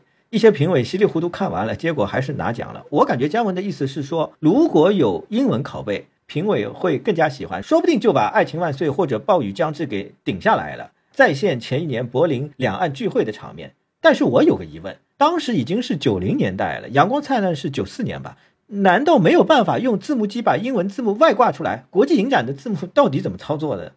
你提了一个非常重要，但是很少有人关心的问题。我说一下我了解的情况。关于国际影展的字幕，我们今天参加电影节都很熟悉。在荧幕的下面有一个长方形的激光字幕机，它可以显示一条外挂的字幕。这个字幕的操作有两种方式，一种是手动敲键盘来同步，一种是自动同步。前些年上海、北京一直都是手动同步的，手动方式误差很大。是啊，所以现在都改成根据时间码自动同步了。这种字幕机的雏形是八十年代中后期出现的。那在这之前怎么办呢？最早的时候，多早呢？大概是五十年代吧。电影节就是直接放，没有字幕，没有配音，看不看得懂是你的事儿。最早几年可能还好说，反正就是欧洲那几个国家嘛，语言也差不多。那时候的人有的也懂多门外语，大家就将就看看。但是很快就不行了，国家越来越多，就出现了两种办法：一种是东欧国家的电影节。他们是给每个观众配一个耳机，耳机里面有同声传译，把台词一句一句翻出来。第二种办法就是配字幕。那当时的技术，字幕是没有办法外挂的，是用化学的方法直接做到拷贝的里面，把那个字印在胶片上，非常复杂，花钱。如果有错别字，也很不方便改，很麻烦的。我问你啊，你说同声传译和字幕哪种方式更好？那肯定是字幕好。今天的观众肯定是认为字幕好，但是在六十年代，很多专业人士其实他们宁愿选择同声传译，是这样的，因为他们觉得你在画面上多出来一条字幕是破坏构图的，会分散眼睛的注意力，而且那个字幕一般是白色的字，如果画面背景也是浅色的或者白色的，就容易看不清楚，所以存在一些弊端。但是后来大家还是普遍接受了字幕的这个形式了，这个就是观念和习惯的变化。你说到这个，我就想起来了，张艺谋在外国电影节当评委看片的时候，身边都要做一个翻译，帮他翻译电影讲什么，因为张艺谋任何一门外语都不懂嘛。侯孝贤是干脆拒绝做任何影展的评委邀请，他也是外语盲，干脆干脆拒绝，都拒绝。对，如果懂英语都好得多。但是威尼斯还有一个特殊情况。你知道意大利是要给外语片配音的国家，所以假设一部电影入围威尼斯了，它做一个意大利语字幕的拷贝，这个拷贝除了在威尼斯电影节放个一次两次就作废了，没有任何用了，他没有办法在意大利继续面向公众去放映，因为意大利的普通观众是要看配音版的，这在法国、德国都没这个问题，电影节拷贝你还可以拿到商业电影院继续去放，因为他们普通观众可以接受字幕版嘛。哎，我突然想起，于易宇希还说过一个事，他们当时去柏林嘛，都会做德语硬字幕的拷贝，但这个拷贝在柏林电影节放完就没有用了，带回国也没有什么用啊，确实是很大的浪费。后来他们就想了个办法，把这个德语字幕拷贝卖给那个老杜，让他在德国做商业发行。但如果是在意大利，这个办法还行不通。对，意大利观众的这个观影习惯非常特殊，所以威尼斯有时候也妥协了，说参赛的电影。你不提供意大利语字幕的拷贝也没关系，如果是法语字幕也凑合。那片方做一个法语字幕版，它将来还可以去法国用吧？因为法语和意大利语有一定近似吧，拉丁语系、罗曼语系。对，所以库布里克有一次挺有意思的，他的那个发条城要去威尼斯嘛，他就做了一个意大利语字幕的拷贝，这个事儿还上了新闻，意思就是库布里克大气不差钱。那对八十年代的中国电影界来说，你做一个只放几次的意大利语字幕拷贝，真的是挺浪费的。反正在这个字幕的问题上掉链子不是一次两次了。但是到了八十年代末，那种电子的字幕机进入到电影节已经是一种标配了。电影节就有了新的规定，因为拷贝上可以显示一条字幕，字幕机再显示一条字幕，一共可以显示两条字幕啊，那就和现在差不多了。对，那他们就规定片方你在拷贝上做一条主办国语言的字幕，意思就是你参加戛纳就在拷贝上做一条法语字幕，你参加威尼斯就在拷贝上做一条意大利语的字幕，然后在额外的电子字幕机上面外挂一条英文字幕，这就完美了。可以同时满足当地人和国际人士的需要。这个双字幕的规则，欧洲电影节至今还在遵守。但是也有片方就发现，如果我去参加威尼斯，那为什么要把意大利语的字幕做到拷贝上呢？那我可以把英语字幕做到拷贝上，然后外挂一个意大利语的字幕，这不是更省事吗？因为英语字幕的拷贝，我将来可以到处用，就不存在浪费。那威尼斯电影节其实也接受了这个做法。意大利人搞得太麻烦了，根子就是他的配音传统。对，再来说《阳光灿烂的日子》的问题吧，他是九四年参加威尼斯电影节，按理说当时已经有字幕机了，他为什么不外挂一条英语字幕给评委看呢？具体情况我不了解，可能就是没有做这个准备吧。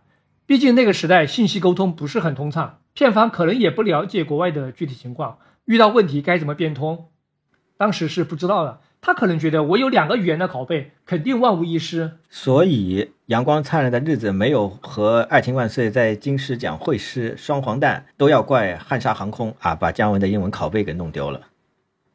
历史不容假设啊，那扯远了。回头说，就是在龙迪担任威尼斯总监的这几年，虽然他手下有马可·穆勒干活，但是威尼斯在发掘最新一代的中国电影，也就是正在崛起的第五代的时候，几乎是颗粒无收的。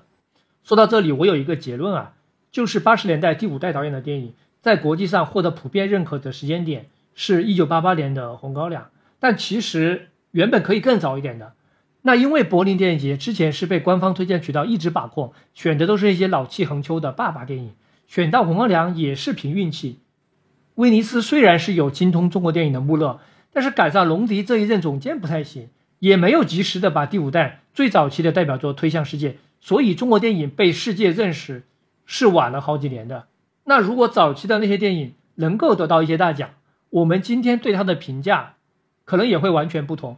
因为电影节奖项的评定是会影响电影历史的书写的。对于电影产业不发达的边缘国家来说，电影节是非常非常关键的，它起到了帮一部电影增值的作用。用布尔迪厄的术语来说，就是象征价值可以转换为资本价值。就那个阶段的马可·穆勒。因为和威尼斯关于推选大陆电影这一块的合作不是很顺利，但是他也没有闲着，他就用这段时间也打通了港台的关系网。他因为经常去香港嘛，就碰到一个也经常跑香港的台湾导演，就是杨德昌。有点奇怪，我知道杨德昌在八零年代后期确确实实经常跑香港，那是因为陈建勋要给他投资拍摄《色戒》，他去香港就经常去影评人舒淇的一个办公室看片。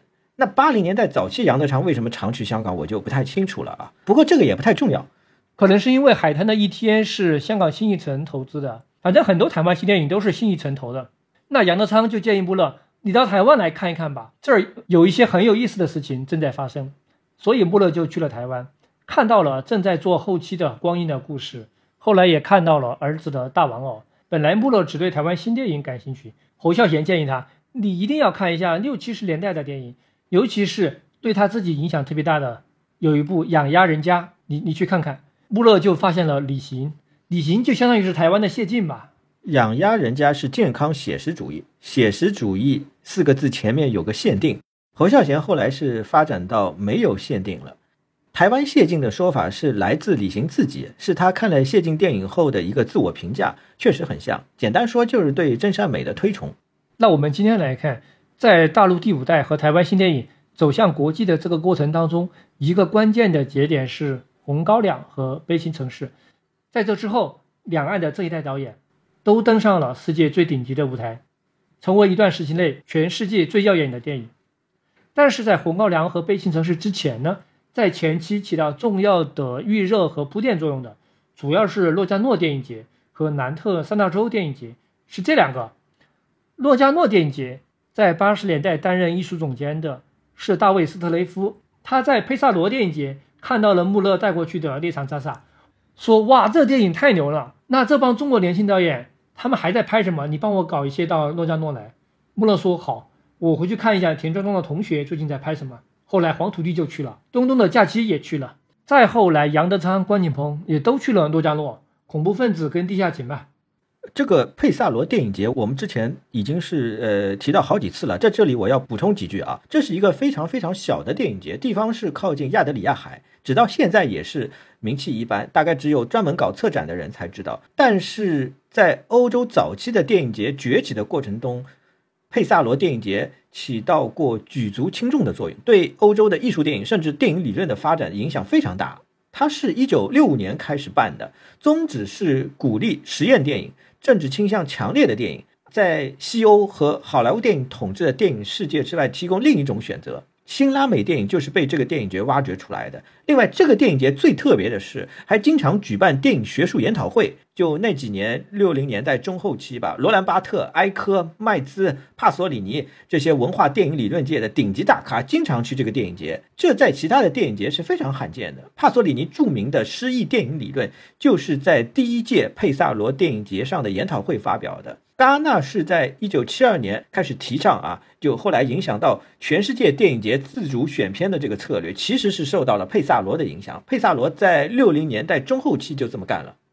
我前面还提了一下嘛，佩萨罗电影节一九七八年就在搞中国电影展了，虽然按照穆勒的标准水平一般啊，就是经典回顾单元这个形式就是佩萨罗电影节发明的，今天已经很普遍了。还有就是你说的学术化、知识分子化，它的趣味是要比戛纳、威尼斯。更加精英的，所以穆勒在八零年代早期的时候被威尼斯罢免之后，又去佩萨罗待过一阵子，等于说又去充电了。对，前面说的两个电影节是洛迦诺和南特，还有一个南特三大洲电影节。华语电影去南特，最开始要感谢电影手册的影评人阿萨亚斯，他推荐了《风归来的人》。南特电影节也不算是一个很大的电影节，但是他在八十年代发掘了亚洲电影的两个顶级大师。侯孝贤和阿巴斯，而且第六代张元和贾樟柯他们的处女作《妈妈小五》都去过南特。电影手册当时出版了一期以台湾电影为主题的专刊，阿萨亚斯写了一篇长文，向读者介绍新电影和台湾电影业。那阿萨亚斯之所以会注意到台湾新电影，有一个偶然性的事件，当时电影手册搞香港制造的专题。阿萨亚斯和泰松两个影评人就到香港访问。这个过程中，他遇到了当时在中国时报当记者的陈国富。陈国富是影评人出身，《影响》杂志的主编，还翻译过达德里·安德鲁著名的电影理论书，主要电影理论，英语非常好。所以陈国富能够和阿萨亚斯对上话，其实他学历完全不行的。陈国富的英语和电影都是靠自学的。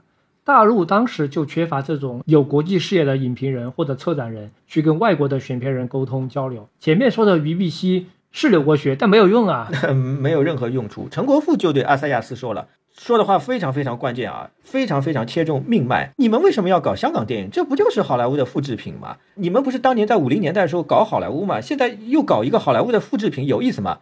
他就主动向阿塞亚斯安利台湾新电影，阿塞亚斯就动心了。那陈国富就好人做到底嘛。送佛送到西嘛，他就把这个阿萨亚斯请到了台北。泰松呢，跟阿萨亚斯分道扬镳去了广东。阿萨亚斯在台北就看了《风归来的人》《海滩的一天》《儿子的大玩偶》，还有《光阴的故事》。看完阿萨亚斯就彻底被震了，就有了手册的台湾电影专刊。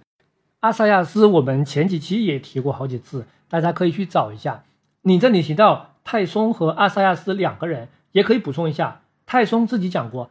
电影手册是因为他们当时的主编塞尔日达内支持埃及导演尤瑟夫夏因，所以电影手册当时整个就出现了一个对亚非拉电影的转向，关注重心就切换到这边来了。然后在编辑部的内部论资排辈，每一个人选一个领域来报道。泰松和阿萨亚斯因为年轻嘛，就分到最后基本上就剩东亚这一块了，所以他们就来研究华语电影。后来也是在马可·穆勒搞的佩萨罗回顾展，他们俩认识了汤尼·雷恩。汤尼·雷恩一看啊，都对华语片感兴趣是吧？同道中人，他就给香港电影节打招呼。香港电影节邀请了泰松和阿塞亚斯去香港写这个香港制造的专题。写着写着，阿塞亚斯被陈国富喊到了台湾，泰松是去了广东。他去广东干什么呢？他就看到了更多的左派电影。他还和夏梦做了访谈。那你看，所有这些熟人都串起来了。反正，在西方对华语电影感兴趣的，就是这么一个很小的圈子。对，都是老面孔。那接下来，威尼斯电影节的转机，也是中国电影的一个新的机会，是出现在一九八七年，是因为威尼斯那个时候换了一个新的艺术总监，叫比拉吉。这是一个历史评价很不错的总监。他在任的这几年，是威尼斯励精图治的一段时期。比拉吉彻底改变了威尼斯前几年古板保守的状况。他原来是《信使报》的影评人，当过陶米拉电影节的总监。他上台后的风格是旗帜鲜明的，挖掘新作者、新作品。他在任期间，印度、黎巴嫩、瑞士、韩国、土耳其的导演都进入了主竞赛。阿尔莫多瓦也是他发现的。最震撼的是一九八九年，有一部佛得角电影在威尼斯展映了。比拉吉还为电影节增添了很多新的单元，地平线。午夜特殊事件都是他搞出来的。比拉吉也比较信任穆勒，多次向电影局的局长石方宇、文化部的副部长陈浩书，这些名字都是我们在第一期节目里面提到过很多次的。就像他们介绍马可·穆勒，说他是我的全权代表。比拉吉一上任就跟石方玉点名要了一大波当时正在拍摄的重头戏，包括田壮壮的《古书艺人》，吴天明的《老井》，陈凯歌的《孩子王》，谢晋的《芙蓉镇》。想让这些电影去威尼斯，这片单肯定是穆勒传递的消息。对呀，《孩子王》是抢手货，当时还没拍好呢。第二年，《孩子王》是先答应了柏林，后来去了戛纳的嘛。其实他还不如去柏林呢。他在戛纳得了一个什么金闹钟奖，反响很差，评论很差。老井是过了威尼斯的截止日期，后来就去了东京。芙蓉镇当年也是没有准备好。第二年是去了捷克斯洛伐克的卡洛维法利。这是谢晋的一个挺大的遗憾。芙蓉镇去卡罗维法利是电影局的安排，这在今天完全不可思议。能去威尼斯不去，这两个电影节完全不是一个量级的。芙蓉镇如果去威尼斯，大概率也是能得奖的。因为卡洛维法利是东欧电影节，是自己人的阵营，所以谢晋和顶级电影节确实差点缘分。芙蓉镇之后，他拍了一部国际合拍的《最后的贵族》，是根据白先勇的小说改编的。这部电影甚至还在威尼斯取外景。原定的主演还是林青霞，因为政治问题换成了潘虹，所以威尼斯很想邀请这部电影去参赛或者是参展，但时间没有赶得上。那威尼斯就说了：“那谢晋你来当这个评委吧。”这一年是一九八九年，是华语电影在威尼斯的一个重要节点，因为这一年有一部超级重磅的电影被所有电影节瞄准，就是侯孝贤的《悲情城市》。《悲情城市》如果时间来得及。估计也是想去戛纳的，但是到了八月份的时候，侯孝贤还在忙后期，距离威尼斯的截止日期只有几天了。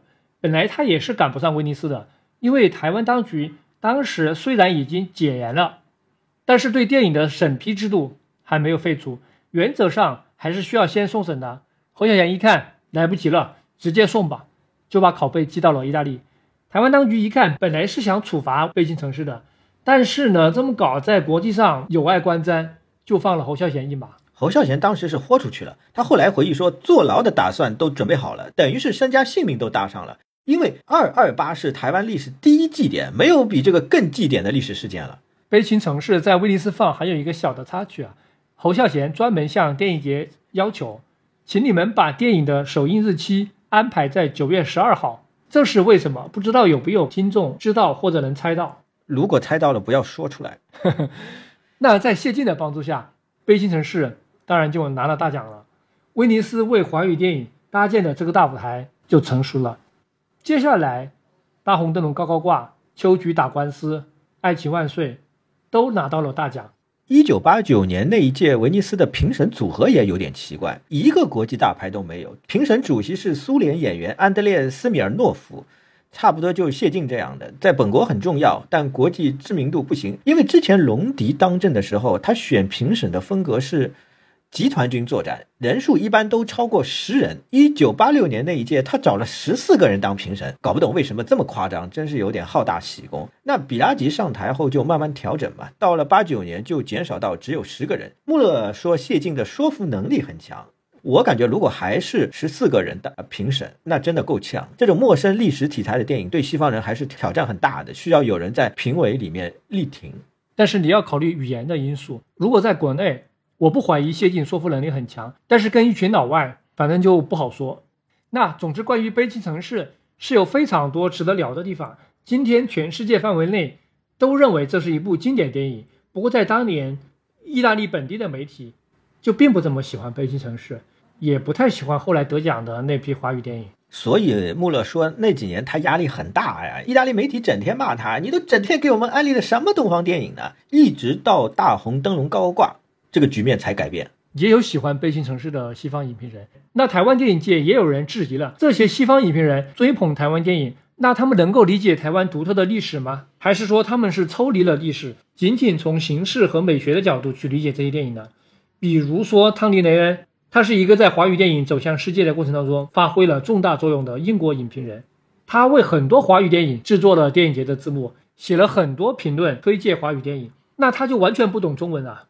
雷恩是亚洲电影专家，但他不懂任何一门亚洲语言，很奇葩。我一直很好奇他是怎么操作字幕、怎么搞翻译工作的。他跟专门帮中国电影做法语字幕的杜阿梅还不一样。杜阿梅和穆勒一起在中国留学的嘛，听说读写中文都可以。我觉得雷恩可能就是对英语进行润色吧，先让人翻译一遍，他再修改，只能这样了。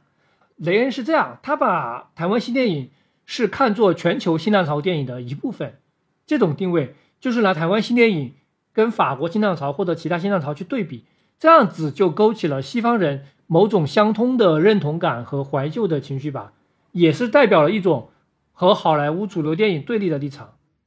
但是在这个过程当中，是不是就忽视了台湾电影完全基于自身的主体性呢？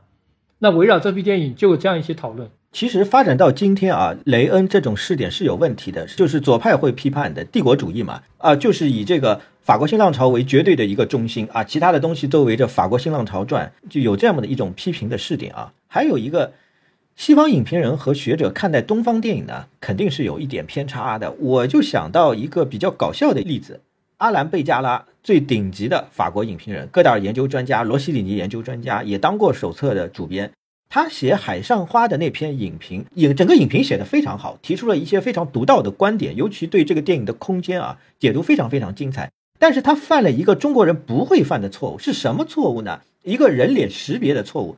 他以为最后一场戏和沈小红，就那个日本女演员羽田美智子演的这个沈小红在一块的那个戏子还是梁朝伟，他以为沈小红和王连生又和好了，其实是另外一个叫张瑞哲的演员。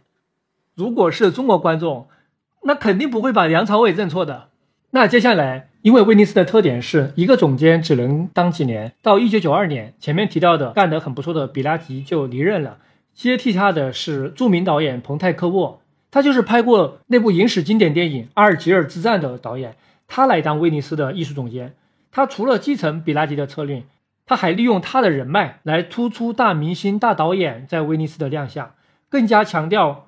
商业和艺术的平衡，并且他很努力的让威尼斯电影节超脱于意大利国内的那些无休无止的政治斗争。那么，在彭泰科沃的管理之下，威尼斯就度过了他的五十周年大庆，还有第二年的华语电影巅峰聚会。这一年是爱情万岁、阳光灿烂的日子，东邪西毒汇聚一堂。华语电影在威尼斯有四个大年。九四年是历史上第一次，两岸三地的华语电影同时进入一个欧洲电影节的主竞赛单元。之后是零六年、零七年，还有二零一一年都出现过这种状况。二零零七年是最夸张的，两岸三地有四部华语电影进入了主竞赛，张艺谋当评审主席，《色戒》拿了金狮奖。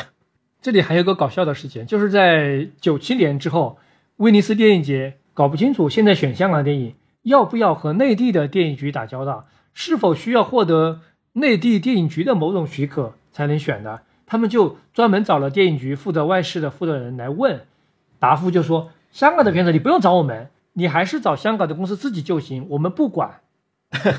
这个太搞笑了，我觉得就这种事情绝对不会发生在戛纳。戛纳肯定认为，即便需要，我们也不会搭理。都什么年代了？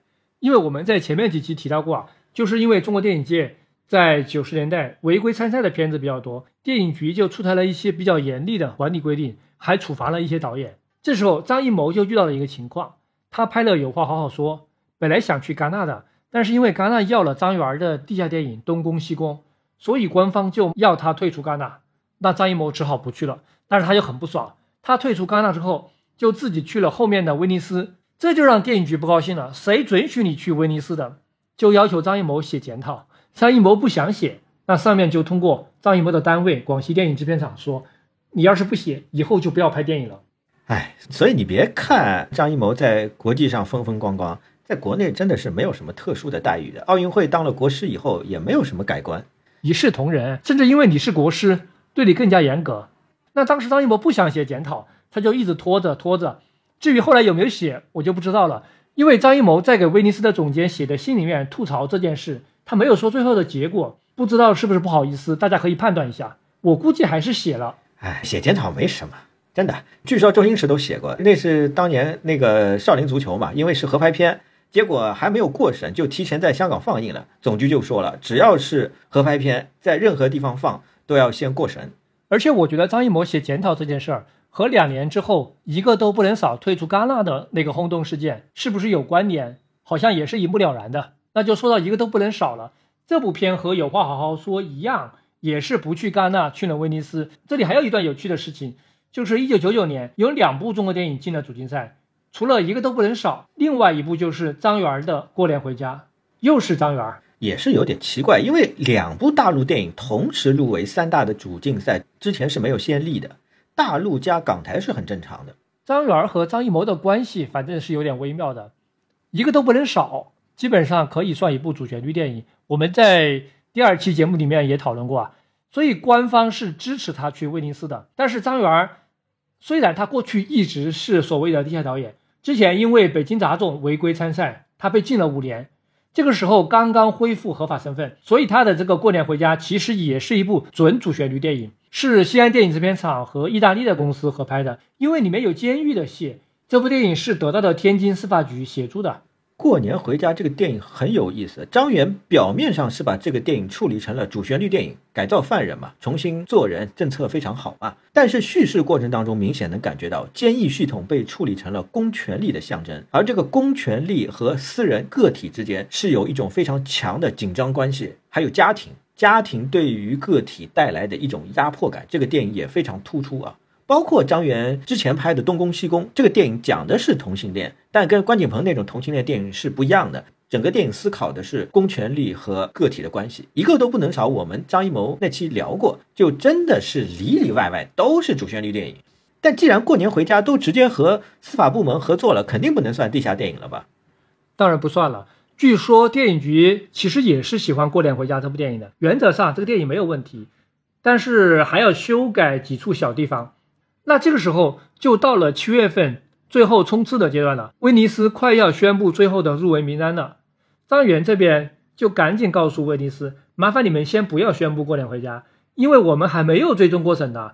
我怕你这时候宣布得罪了电影局，那就麻烦了。张元还认为是有人不想他去威尼斯，因为威尼斯已经有一个都不能少了，再来一部中国电影会分散对一个都不能少的关注。那至于是谁在从中作梗呢？我们就不知道了。反正是在最后的关口，过年回家始终没有拿到龙标，就差那么一点儿。张元就想了另外一个办法，所以他是不是又违规参赛了？算不算违规不好说，因为这部片是西安电影制片厂和意大利合拍的，马可·穆勒还是联合制片人，所以他后来就用了意大利电影的名义参加了威尼斯电影节。那后来过年回家在国内是遇到了一些问题，最后好像是在电视台放了。哎，反正还是挺擅长操作的。那严格来说，确实不能说是两部大陆电影同时入围主竞赛。反正张元和穆勒的关系是很不错的。后来两个人还合作了《看上去很美》，看上去很美也去了威尼斯就展映吧。张元的电影在意大利发行，穆勒每次都帮他找最顶级的配音团队，因为意大利观众的这个习惯，他很依赖配音，所以有的中国电影在意大利发行的不好，就是因为配音不行。哎，说到配音，我再贡献一个有趣的八卦。我们之前也已经 Q 到好几次意大利电影配音的问题啊。周星驰《少林足球》在意大利上映的时候，意大利发行方是找了一些职业球员配音的。这些球员主要来自罗马和拉齐奥。熟悉老意甲的听众应该对这些名字很熟悉：德尔维奇奥、坎德拉、米哈伊诺维奇，一代任意球大师，对吧？前几年刚去世。还有著名门将佩鲁季嘛？对对对，那个托蒂跟内斯塔没有上啊，两个队长没有上。给周星驰配音的是当时罗马队著名的防守后腰托马西。托马西后来还来中超踢球嘛？好像是在天津，天津的俱乐部，还迷上了中国文化，特别爱打麻将。我看去年有新闻还说他在意大利当市长了。哦，我靠，这个扯扯远了，扯远了。说回张艺谋、张元吧。那这一年在威尼斯，一个都不能少和《过年回家》双双得奖。张艺谋是金狮，张元是最佳导演。不过威尼斯的媒体还是吐槽。一个都不能少，不就是秋菊打官司的翻版吗？怎么又给了金狮奖？秋菊已经得过金狮奖了，而且张艺谋似乎是在模仿伊朗的现实主义风格的儿童电影。巧合的是，这一年在威尼斯屈居第二名，得到评委会大奖的就是阿巴斯的《随风而逝》。那媒体就不理解，你放着阿巴斯不给大奖，给一个山寨版的一个都不能少，吐槽威尼斯有失水准。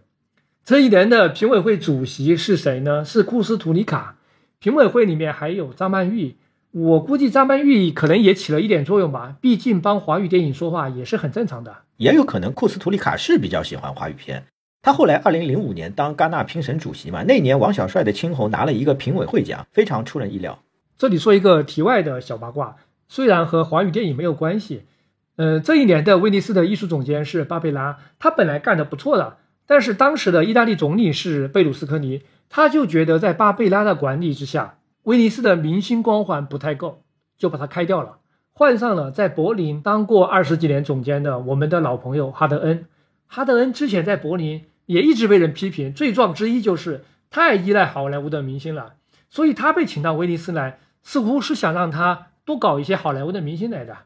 贝鲁斯科尼这个人是不太靠谱，他好像那几年把意大利所有的一切都管了，哎，足球也管，AC 米兰对吧？电影也管啊。但是呢，有一句说一句，这个贝鲁斯科尼这个说法呢，也不能说完全没有道理。因为九零年代彭泰克沃上台之后，好莱坞在威尼斯的分量开始变重了。彭泰克沃是有点主动拉拢好莱坞的意思。当时不少好莱坞年轻的作者在威尼斯出道，有后来被电影手册吹捧的非常厉害的詹姆斯格雷，有沃卓斯基兄弟。有德尔托罗，有布莱恩辛格，还有更重磅的库布里克的一座《大开眼界》被选做了开幕电影。威尼斯很少有机会选择这个级别的电影做开幕电影。当时还有人怀疑哈德恩是贝鲁斯科尼的傀儡。有一件事情是在二零零三年的时候，威尼斯搞六十届大庆嘛，贝鲁斯科尼就很希望金狮奖留给意大利电影。当年有一部种子选手是贝洛奇奥的《再见长夜》，这是一部非常政治的电影。讲的就是七十年代天主教民主党的总理被极端组织绑架杀害了，大概就相当于是意大利官方支持的主旋律电影吧。而且这一年的评委会主席还是意大利著名的喜剧电影大师马里奥·莫尼切利。那这样一安排，似乎这一届的金狮奖留在意大利已经是板上钉钉的了。威尼斯就喜欢搞这一套。二零一三年第七十届，他们找的是贝托鲁奇当评委会主席。后来金狮奖给了意大利的罗马环城高速，反正只要是整数届，他们就想把大奖留在意大利。哎，那今年是第八十届，倒没有这么干啊，确实没什么意义。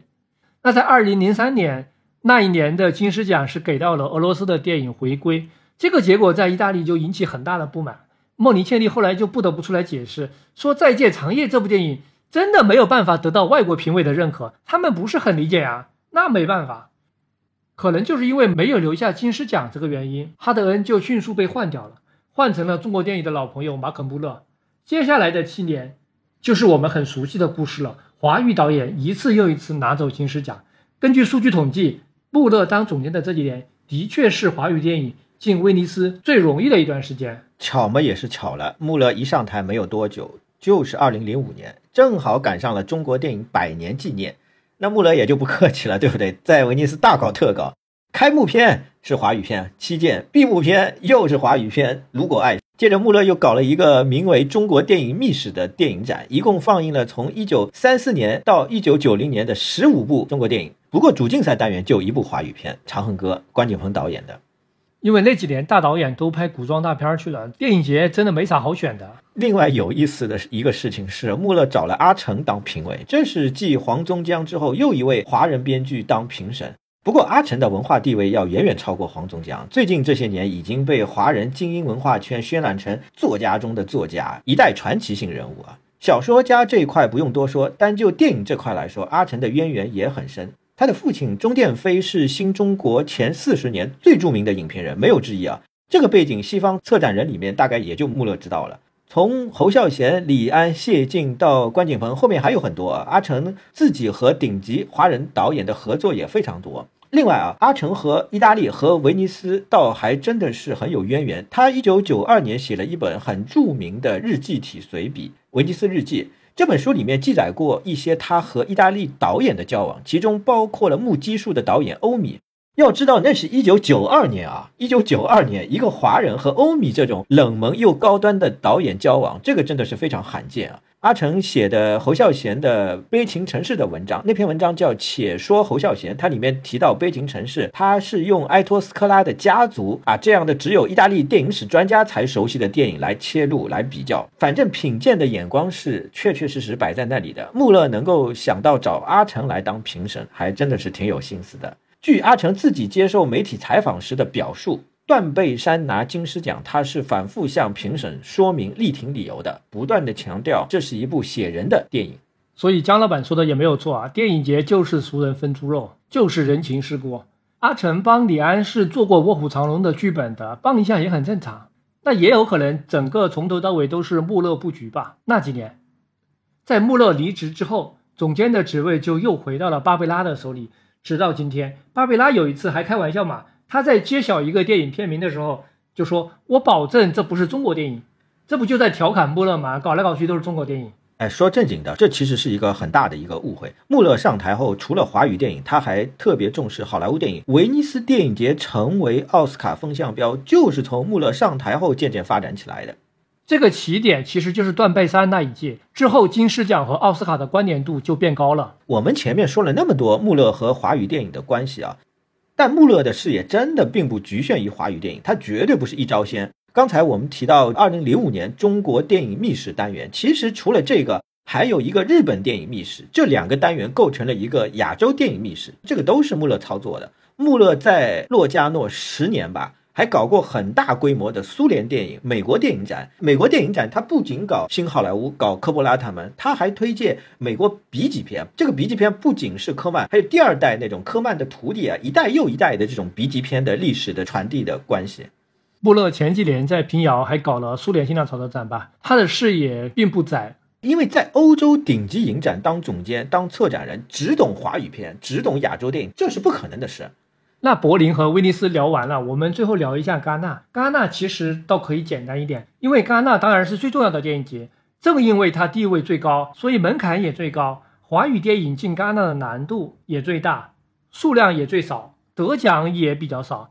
我们也可以反过来说，因为戛纳有这么样一个地位，所以世界上最大牌的大师都在瞄准戛纳。那这方面，威尼斯、柏林是竞争不过戛纳的，所以威尼斯、柏林要从新兴地区去开拓。而且华语电影的大师也基本是先从威尼斯、柏林起步，再到戛纳，敲开戛纳的大门之后，他们就不愿意去其他地方了，除非有特殊原因不能去戛纳，才去威尼斯、柏林。张艺谋、侯孝贤、贾樟柯、陈凯歌都是这样的。说白了，威尼斯就是戛纳的备胎，去不成戛纳了就去威尼斯吧。有的导演甚至宁愿去戛纳的刺激单元，也不愿意去柏林、威尼斯的主竞赛。那入围戛纳。或者在戛纳得奖，其实是起到了一个盖棺论定的作用。很多时候，戛纳并不能够在最早的时候发掘一个导演，他甚至也经常错过一个大师的巅峰期，最后在他巅峰期已经过了，去给他一个补偿性的奖，这是戛纳的特点。戛纳错过的其他地区的重磅导演、重磅作品，我就不罗列了，数不过来了，实在是太多了。华人这一块最著名的就是杨德昌的《牯岭街少年杀人事件》。公开的媒体报道说，戛纳拒绝是因为这个片子太长了，有四个小时，这肯定是扯淡。四个小时的戛纳片太多了，而且九一年的戛纳那年入围的李维特的《不羁的美女》就是四个小时。戛纳选片人有时候就是懒得去搞清楚一些背景性的东西，形式上他们觉得没有被打动，这个片子就不要了。说白了就傲慢。不过戛纳对欧美第一世界的导演不是这个态度，他们是最早支持新好莱坞，最早支持九零年代美国独立电影的。对新好莱坞的那些罗伯特奥特曼、杰瑞萨斯伯格、科波拉斯科塞斯，还有九十年代独立电影的那波索德伯格、林奇、科恩兄弟、昆汀，这些人都拿了金棕榈。很大方的，所以如果说威尼斯强调纯艺术性，柏林强调政治性，那戛纳也强调艺术，也强调政治，也强调商业和社会议题，它包揽一切，达到一种平衡。至于戛纳和华语电影的关系，这里要提到一个关键的人物，就是皮埃尔·李斯安。他早年是当过导演的，跟法国新浪潮一代很熟悉，后来一直协助雅各布帮戛纳选片。但他基本上在戛纳没有什么正式的头衔，他就是推荐，因为他的权威很高，只要他推荐了，基本上就能进戛纳。他是法国最早关注和发掘华语电影的，比阿萨亚斯、泰松这波还要早十年左右。其实他关注的远远不止华语电影，全世界范围内被他支持过的就有伊斯特伍德、斯科塞斯、坎皮恩，很多国家的导演。华语电影只是其中很小一部分。李斯安有一个非常重要的背景，他是法国迷影文化圈著名的马克马洪人。这个马克马洪人是说以马克马洪电影院为基地来宣扬自己的美学品味，而这个团体的美学品味就是极度推崇场面调度。他们的偶像就四个人：拉乌尔·沃什、奥托·普雷明格、约瑟夫·罗西，还有弗里兹·朗格。他们认为这四个人才是真正的场面调度大师。所以后来李斯安选中的这个华语片是非常具有这种特色的，这个我们可以慢慢讨论到。那皮埃尔·李斯安和华语电影结缘的机会是绕了一个很大的圈子，因为李斯安认识美国著名的作家亨利·米勒，米勒有一个红颜知己是著名的华人演员卢燕，卢燕当时演了一部香港电影，就是女导演唐书璇的《董夫人》，这是我非常喜欢的一部电影。亨利·米勒就想帮卢燕来推广这部电影，找了李斯安帮忙。李斯安一看也挺喜欢的，就帮这部电影在法国上映了。这是一九六九年。后来唐书璇拍了第二部电影《再见中国》，就邀请李斯安到香港来看看。他就到香港来了几次，陆续看到了李汉祥、李行、宋存寿、胡金铨这些人的电影，尤其是胡金铨的《迎春阁之风波》《侠女》，他很喜欢。然后他就把《侠女》推荐到了戛纳，这就是我们熟悉的历史了。侠女其实是一部老电影，拍出来四五年了。当时以上下集的形式在港台上映，并不成功，是后来重新剪辑之后在戛纳获奖的，从此才成为华语武侠片的经典。侠女是很符合李斯安场面调度的标准。影片开场第一场戏就可以看出来，胡金铨在景深长镜头里面调度人物、调度布景的能力。而胡金铨本人是忽视叙事、重视形式风格，也就是重视场面调度，这个趣味和李斯安是一拍即合。但是后来李斯安和胡金铨闹崩了，他就说《空山灵雨》《山中传奇》都不怎么样。李斯安这个人确实比较毒舌，他呢又是不写文章的口头批评家，还狂骂过李维特，说李维特对场面调度狗屁不懂之类的话。又过了几年，李斯安就发现香港出现了一股新的电影潮流。也就是香港新浪潮，他迅速的把其中的三个导演推荐到戛纳：许鞍华、方玉平、徐克。前面讲马可·穆勒去香港也是认识这几个人，因为这几个都有海外留学的背景，沟通起来比较容易，也确实是当时香港新浪潮导演里面最早冒头的几个。后来李思安也到了大陆，认识了吴天明、张艺谋、陈凯歌。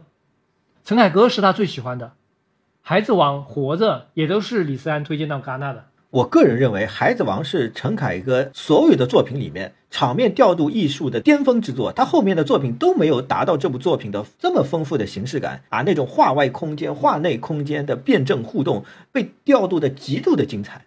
是的，李斯安也到过台湾，他也认识了侯孝贤、杨德昌。侯孝贤也是一代场面调度大师嘛，那那这方面就不用再多做介绍了。波德维尔的著作里面是分析到了极致，他是一个一个画面分析的。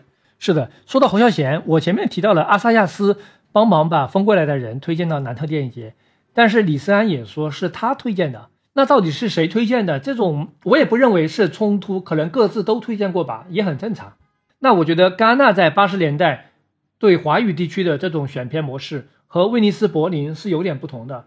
李斯安他也不懂中文，也不懂中国文化，他就是接触几个最最精英的导演，纯粹从电影的角度去评价。他不需要像威尼斯、柏林选片接触那么广，也不需要像穆勒那样对中国电影史有全盘的深入的认识。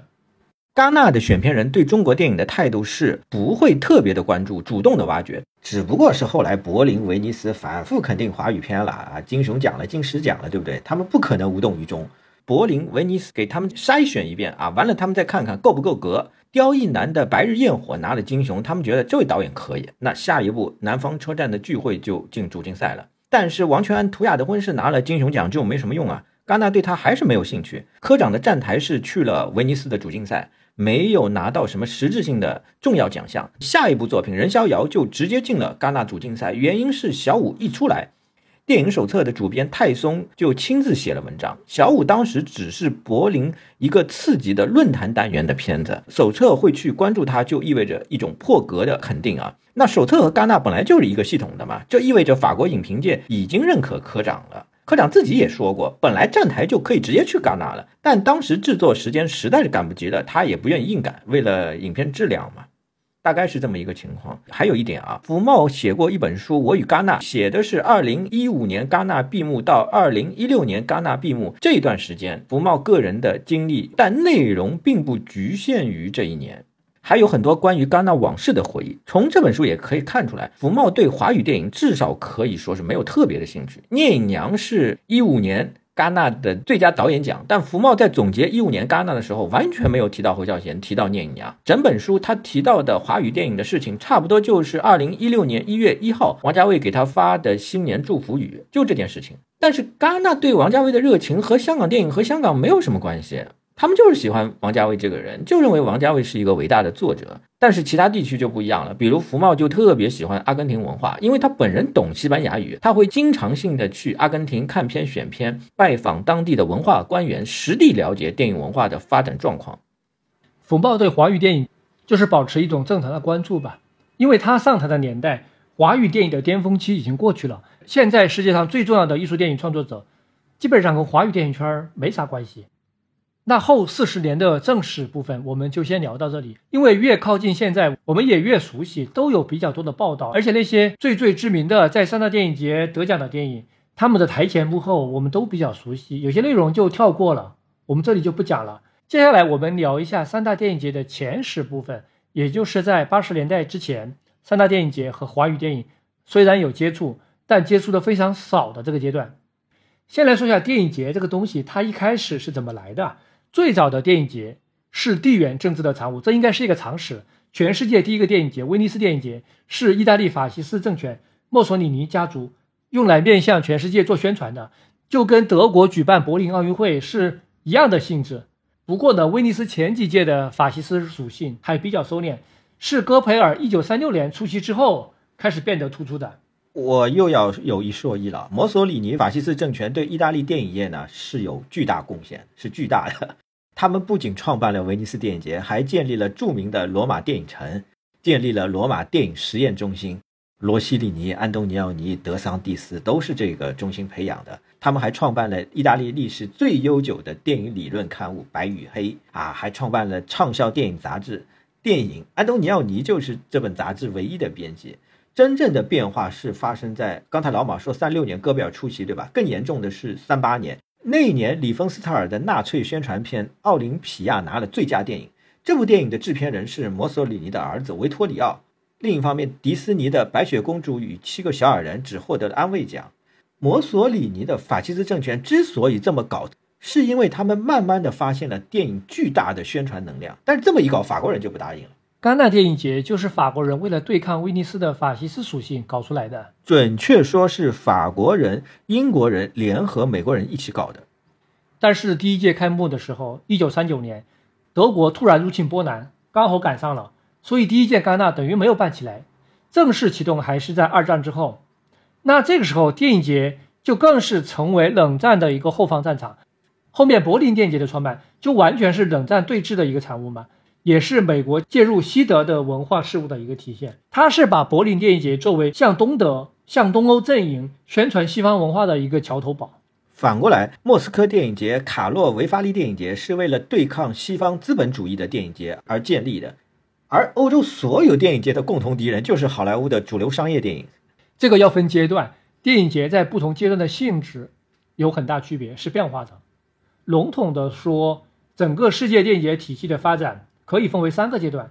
最早期是在一九六八年之前，电影节主要是局限在欧洲范围之内。它是国家电影、民族电影的展台，是国家之间文化较量的一个舞台，也是好莱坞和欧洲的制片商分割协调各自利益的一个平台。第二个阶段，一九六八年之后，电影节就在改变自己的评选机制，开始和国际地缘政治体现出一定的区隔，艺术所占的比重就越来越大了。第三个阶段是八十年代之后，世界范围内电影节的数量大爆炸。各种非竞赛的专门类的地方性的电影节一下涌现出来了，形成了今天这样一个严密的国际电影节网络系统。他们就起到了一种电影全球发行的网络节点的作用。这里我要再补充一个观点啊，电影节完全是欧洲电影的产物。一九三二年威尼斯电影节的诞生是一个节点，这个电影节可以认为是欧洲电影节。对一九二零年代欧洲先锋主义运动的一个继承，先锋主义电影运动在二零年代搞不下去，有一个非常非常重要的原因是有声电影在这个时候诞生了。因为先锋派的运动都是默片，先锋派的美学理念呢又是无国界的，是投向未来的，有强烈的乌托邦的冲动。默片是很好的表达形式，但是声音出来之后，语言的地位突出了，民族电影、国家电影的概念就强化了，这使得先锋运动搞不下去了。而电影节一开始都是以国家形式出现的，这个和有声电影的国家文化性质完全吻合，所以就对接上了。研究早期电影史的有一个比较公认的结论，就是无声电影时期，电影更符合是一种国际化的无国界的艺术，有声电影是增强了国家之间的壁垒。那在聊电影节的这一段历史的时候，我想先介绍一下一个可能很多人听说过但未必具体了解的重要机构。就是在电影节这个圈子里面，大名鼎鼎的 FIAPF，通常被翻译成国际电影制片人协会，但是这个译法是有很大问题的，有两个问题，一个是这个译名里面的制片人，准确说应该是制片商，它是一部电影的制作方、出品方是这个意思，而不是制片人这个工种，很容易让人误会成是全世界做制片人这个职业的人联合起来像一个工会一样。不是这个意思，不是美国的制片人工会 PGA 那个概念，完全不是一回事。它联合的是电影的出品方、制作方，它基本上是以公司作为主体，这是一个问题。这个翻译还存在一个问题是，这个协会也并不是全世界的所有制片公司直接就联合起来了，它中间还隔着一层，是每个国家的制片公司先组成你们自己国家的一个制片商组织。比如美国的，就是美国电影协会，就是我们说的不同时期的六大、七大、八大组成的那个，现在叫 MPA，以前叫 MPAA。那在日本、在印度、英国，他们都有自己的这样一个类似的组织，有的国家还不止一个组织。比如说，因为 MPA 只代表美国最大的几家公司的利益，那么美国就还有人去搞了一个叫独立影视联盟。它也代表世界范围内成千上万的中小片商的利益。那所有这些各国的片方组织，他们坐下来开会，才构成了 FIAPF。所以它的准确名称应该是国际电影制片商协会的联盟。其实查一下全称也可以发现，直译过来就是协会的联盟，而不是单纯一个协会。对，这个 FIAPF 在五十年代的时候，它的总部有时候在巴黎，有时候在罗马。这就体现了法国和意大利当时在欧洲电影业的优势地位。这两个国家电影业的互动也非常多，经常搞各种合拍片。当时的法国第一巨星阿兰·德龙就经常出演意大利电影。五零六零后中国观众最熟悉的佐罗就是法意合拍片，这是有原因的。这个两个国家在电影上它是有相似的传统，比较能聊到一块儿的。二战刚结束的时候，这两个国家就在政府层面签订了正式的电影合拍协议。规定的每年要拍多少多少部，大概是十几部这个样子。到七十年代的时候，其实已经开始减少了。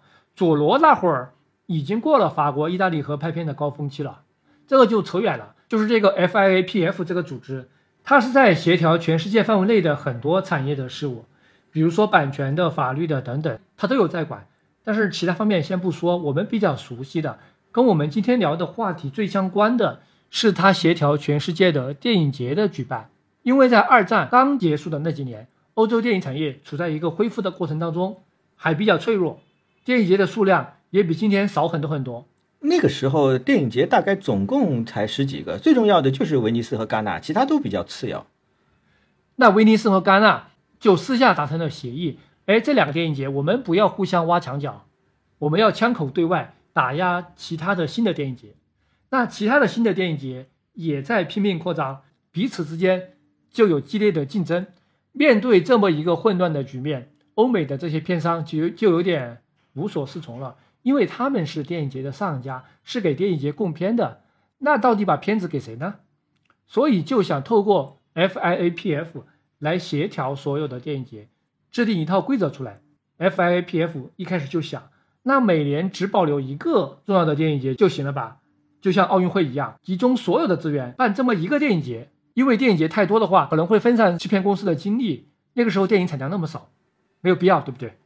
有一个背景啊，因为五零年代的时候，艺术电影这个概念还没有起来，更没有艺术片市场，没有特别针对电影节拍摄的电影节电影，所以更加就谈不上艺术片的全球化了。很多参加电影节的欧美电影就是普通的主流电影，电影节没有办法为电影业提供另外一种消化的渠道，所以电影节太多是会增加制片公司的宣传发行成本的。在当年那样一个欧美电影产业格局之下，电影节太多。是资源浪费。那全年围绕一个电影节呢？围绕最老牌的威尼斯吗？那戛纳那个时候已经开始崛起了，只留一个威尼斯是不可能的。那最后就说好扶持这两个吧，戛纳和威尼斯。其他电影节你们就不要搞竞赛了，只允许威尼斯和戛纳搞竞赛。允不允许搞竞赛，也就是对电影节进行认证的等级制度，就是这么发明出来的。也就是今天我们熟悉的 A 类、B 类、C 类、D 类电影节。关于这一点啊，肯定会有人有疑问。我怎么听说 A、B、C、D 是电影节的分类，不是等级？是这样的啊，你今天或许可以说它不是等级，但是如果倒推到当年发明这个 A 类的初衷，它就是等级，就是特权。其实今天也是一样，A 类电影节就是最重要的电影节，它是处在这个电影节鄙视链的上游的。只不过今天电影节的定位逐渐分化了，有些电影节它在自己那个类别里面也干得挺好的，它不一定想成为 A 类电影节。所以大家不会承认这里面存在等级。现在全世界的电影节的区别就是竞赛或者非竞赛的区别。竞赛类的电影节会非常强调媒体的属性，把整个电影节的竞技游戏啊以及仪式化的属性包装到了极致，同时尽量帮你去做国际发行权的交易，帮一些大片做一些宣传。那么非竞赛型的电影节呢，主要是满足这个城市当地观众的观影需求，是迷影文化的一部分。那一开始被授予 A 类的竞赛型电影节资格的，也就是说，他有资格组织国际评委会组织竞赛单元的电影节，就是两家，威尼斯和戛纳。那个时候柏林刚刚成立，他还不是。柏林是想搞竞赛的，但是被 FIAPF 强烈要求取消。那柏林最开始的几届就没有办法搞竞赛，只能搞一个观众奖。所以观众投票是柏林的一个传统，是这么来的。柏林又不能搞竞赛，最开始东欧这些意识形态对立国家的电影又进不来啊，又整天鼓吹某一种电影，居然后来也能够成为三大电影节，我就感觉他一直不如洛迦诺。洛迦诺主要是小而精，比较高端；柏林是在大都市嘛，后来也强调公众属性，和上海电影节有点像。既然说到城市属性，我稍微岔开多讲几句，电影节跟举办地的城市属性关系确实很大。最早的电影节选择威尼斯、戛纳，而不是罗马、巴黎。比较表面的因素当然是跟旅游业有关，选一个旅游胜地。但更深层次的还有一种怎么说呢？文化心理在起作用。欧洲电影节一直有一种怀旧的心理，渴望回到电影业还没有被好莱坞统治的年代，回到那种好像是贵族供养的年代。所以最早把电影节选在贵族度假的地方，威尼斯、戛纳开了先例，后面的洛迦诺。洛迦诺是瑞士著名的度假胜地，东欧这边也是卡洛维发利是捷克著名的温泉疗养地。与此同时，电影节使得电影回到了早期集市的那种时代，回到电影发行还没有真正建立的时代。电影节给了欧洲国家在影院之外另外一个公共空间去展示电影的机会，因为现在的影院已经完全被经济法则所捆绑了。你说的是第一波最早的电影节的举办地，选择旅游城市的原因。但是到了七十年代之后，几个新晋的 A 类电影节，比如东京、开罗、蒙特利尔、上海，就都是走那种大都会的路线了。我觉得是因为这些电影的边缘国家，欧洲以外的国家。还是希望用大城市本身的资源去帮忙拉动电影节。大城市的例子最早就是柏林，但是当时的西柏林还挺特殊，它其实是被东德领土包围起来的一片飞地。我是想到了那个著名的乌法公司，是整个欧洲唯一可以和好莱坞对抗的电影公司。但是在二战结束之后，它被国有化了，垮了。德国的电影业就一直很萎靡，联邦德国政府就希望通过电影节这种形式来。重振电影业，到了七零年代以后，柏林开始自主的发展，学戛纳，学威尼斯啊，也是自主选片了。我是觉得啊，柏林这样一个在二十世纪初的欧洲文化中占有举足轻重位置的城市，这样一个让本雅明流连忘返的伟大城市，想重新振作的话，肯定离不开电影。电影对柏林的提升作用，一方面是靠柏林电影节，另一方面体现在新德国电影。虽然那几个带头的哥们儿没有一个是柏林人。类似的还有釜山的崛起，釜山的模式就是学香港国际电影节嘛，但它的诞生和韩国电影业的崛起是完全同步的。釜山电影节现在比香港搞得好啊，因为韩国整个流行文化的国际影响力远远不是现在的香港能比的。哎，确实，香港是自己衰落了。以前像波德维尔啊，还有很多西方的学者啊、影评人啊，每年都是要去香港电影节的，后来他们就已经不去了。当时去香港，除了香港电影业自身很强之外，还有个重要的原因是，一年当中所有重要的亚洲电影在香港电影节都能看到。他们去了一次就任务完成了。那现在他们都觉得釜山更加合适。还有像鹿特丹电影节，鹿特丹本来是一个港口城市，但七零年代以后，城市的规划目标就改变了，想往这个文化创意产业靠拢，电影节就自然是最好的一个展示文化力量的平台。哎，不过啊，我就想到中国了。中国最近这些年新办的电影节，应该是受到了戛纳路线的启发。西宁、平遥、三亚都是著名的旅游城市啊。平遥这个地方最典型了，到了那个地方之后，就有种被困在这里哪儿都不想去，就好好看电影吧这种感觉，就非常像大雪封山的圣诞斯。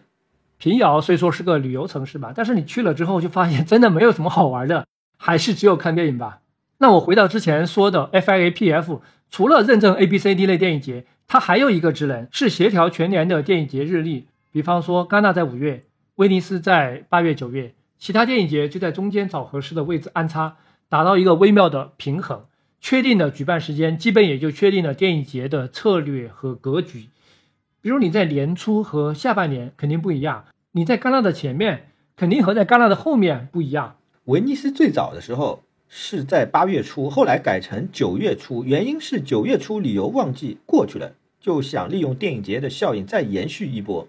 柏林电影节之前就是在六月，后来才搬到二月份去的，形成了今天的年初是圣丹斯、鹿特丹、柏林，中间戛纳，稍后是上海，后面是威尼斯、多伦多，再然后是釜山、东京这样一个局面，没有特殊情况，不会动这个日期的。这就构成了一个电影节的巡回展览系统。一部电影理论上可以这么周游一年。科长就说过，参加电影节让他完成了周游世界的梦想。其实这说明他当时咖位还不够啊，因为他后来到了一定级别之后，那就只去戛纳了嘛，别的小电影节他已经不去了。那这个 FIAPF 作为电影节世界的组织者和裁判，在一开始的时候基本上是一言九鼎的，但是戛纳和威尼斯跟他其实也一直在发生冲突。这还是和早期电影节的国家属性有关，因为那个时候电影节头号功能是电影出品国想通过电影获奖来树立国家文化形象，这里面就包括了地缘政治斗争的因素啊，其次才是发行电影的宣传。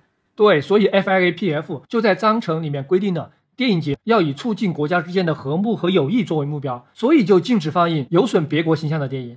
而且在那个时代，威尼斯和戛纳作为仅有的竞赛型电影节，就相当于是一种全行业的公器，是所有电影生产国共同维护的一个平台，所以更要保持大家之间的和睦的关系。那当时参加竞赛的电影怎么来的呢？一律是由各个国家的政府机构或者官方行业协会推举来的。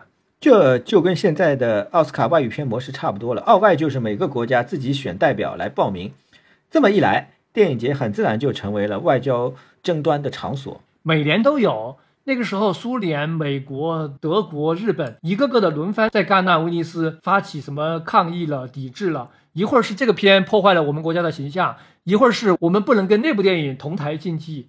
我举个挺搞笑的例子啊，日本的《地狱门》就是伊利真之助的那个电影，在戛纳得过金棕榈。他的制片人我不确定是不是大映的社长永田雅一，在东京的一次记者招待会上说了有损法国形象的言论。第二年。戛纳电影节就拒绝日本电影《千机》参赛，日本人就很尴尬，只好派他到法国驻日本大使馆登门道歉，还运了上千只的樱花到戛纳电影节，才得到原谅。其实也没有真正的原谅，因为《千机》被安排在电影节的最后一天放映，几乎就没有人看了，被法国人整了一下。类似这样的事儿总是在发生。法国跟日本当时还是同一个阵营的吧？西方国家的还搞成这样。话说的难听一点，这就是电影被政治强奸的年代。冷战刚开始那几年真的很麻烦，电影确实没法搞。其实作为戛纳或者威尼斯的主办方也挺烦的，他们也希望获得更大的自主权。首先就是选片的自主权，甚至排片的自主权，反正就想尽量摆脱 FIAPF 的各种控制。你是说连排片的自主权都没有？对，因为戛纳曾经是想把一些冷门的片排到下午的，就遭到了激烈的反对。因为外界会觉得你把它放到下午，就等于承认这些片子不行啊，那出品方就太没面子了。那我这片子还能卖得出去吗？还有威尼斯就想我自己来定选什么片吧，这就得罪了 FIAPF，也得罪了美国的 MPAA。所以在一九五六年，威尼斯被 MPAA 抵制，好莱坞电影就没有怎么去。哦，怪不得五零年代中后期威尼斯就很少见到好莱坞电影。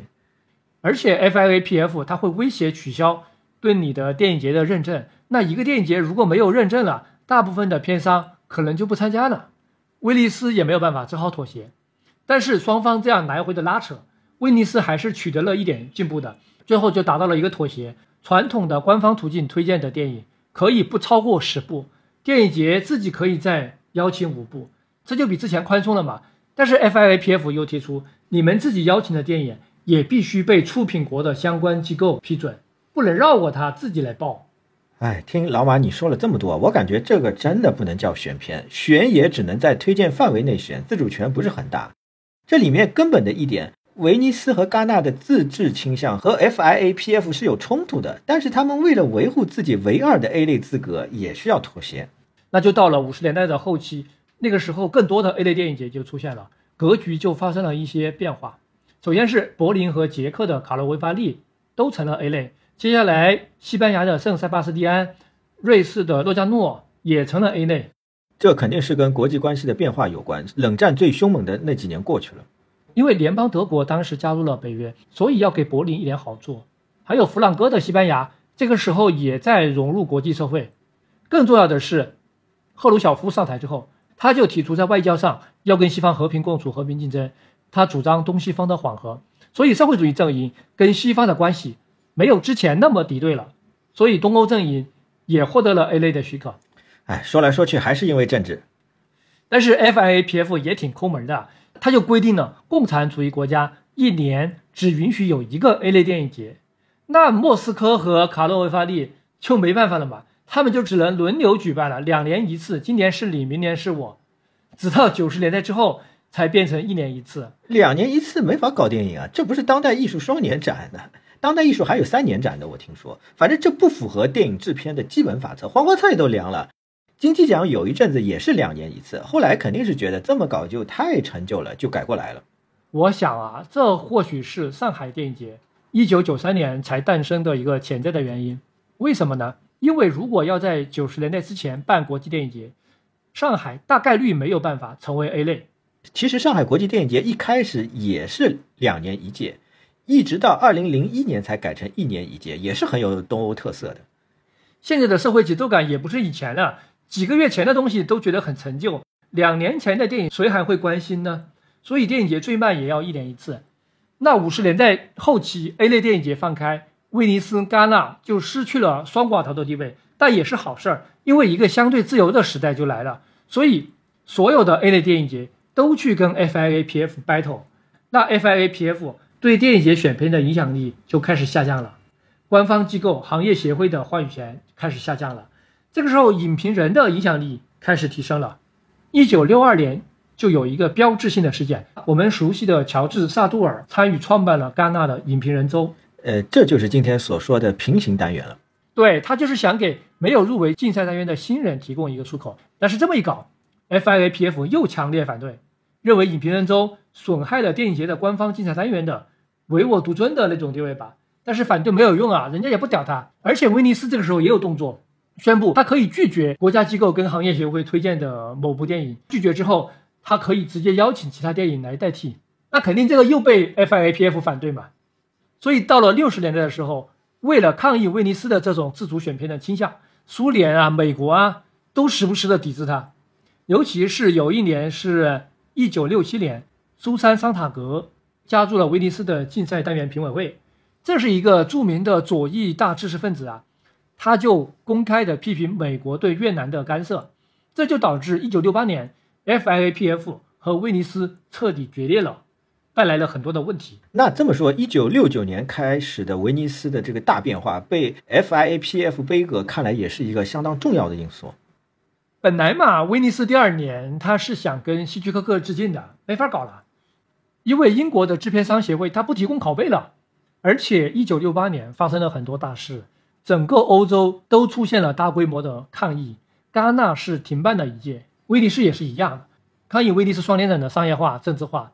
要废除干涉，这就导致后来威尼斯电影节暂停了评奖十年，等于是自废武功，声望也下滑了。不仅仅是停止颁奖，一九七三年、一九七七年、一九七八年这三年，威尼斯是直接取消了，不办了。这三年干脆不办了。威尼斯是属于步子迈得太大了。戛纳六八年停止颁奖、取消电影节呢，是受到了法国国内一系列抗议运动浪潮的影响。五月风暴开始之后，几百万学生和工人走上街头啊！再加上法资馆馆长朗格鲁瓦的这个罢免事件，引发全球影人抗议。在这个时候啊，法国电影人再也无法忍受政治对电影的干涉了。多年来积压的对戛纳电影节这种注重明星八卦、注重颁奖、被政府操控的不满彻底爆发。戈达尔在电影宫高喊：“我们在这里聊要和学生和工人团结在一起，你们还在那儿聊推轨、聊特写镜头，一群大傻逼。”但戛纳比较聪明的是，后来有一系列的良性的改革政策跟进来了。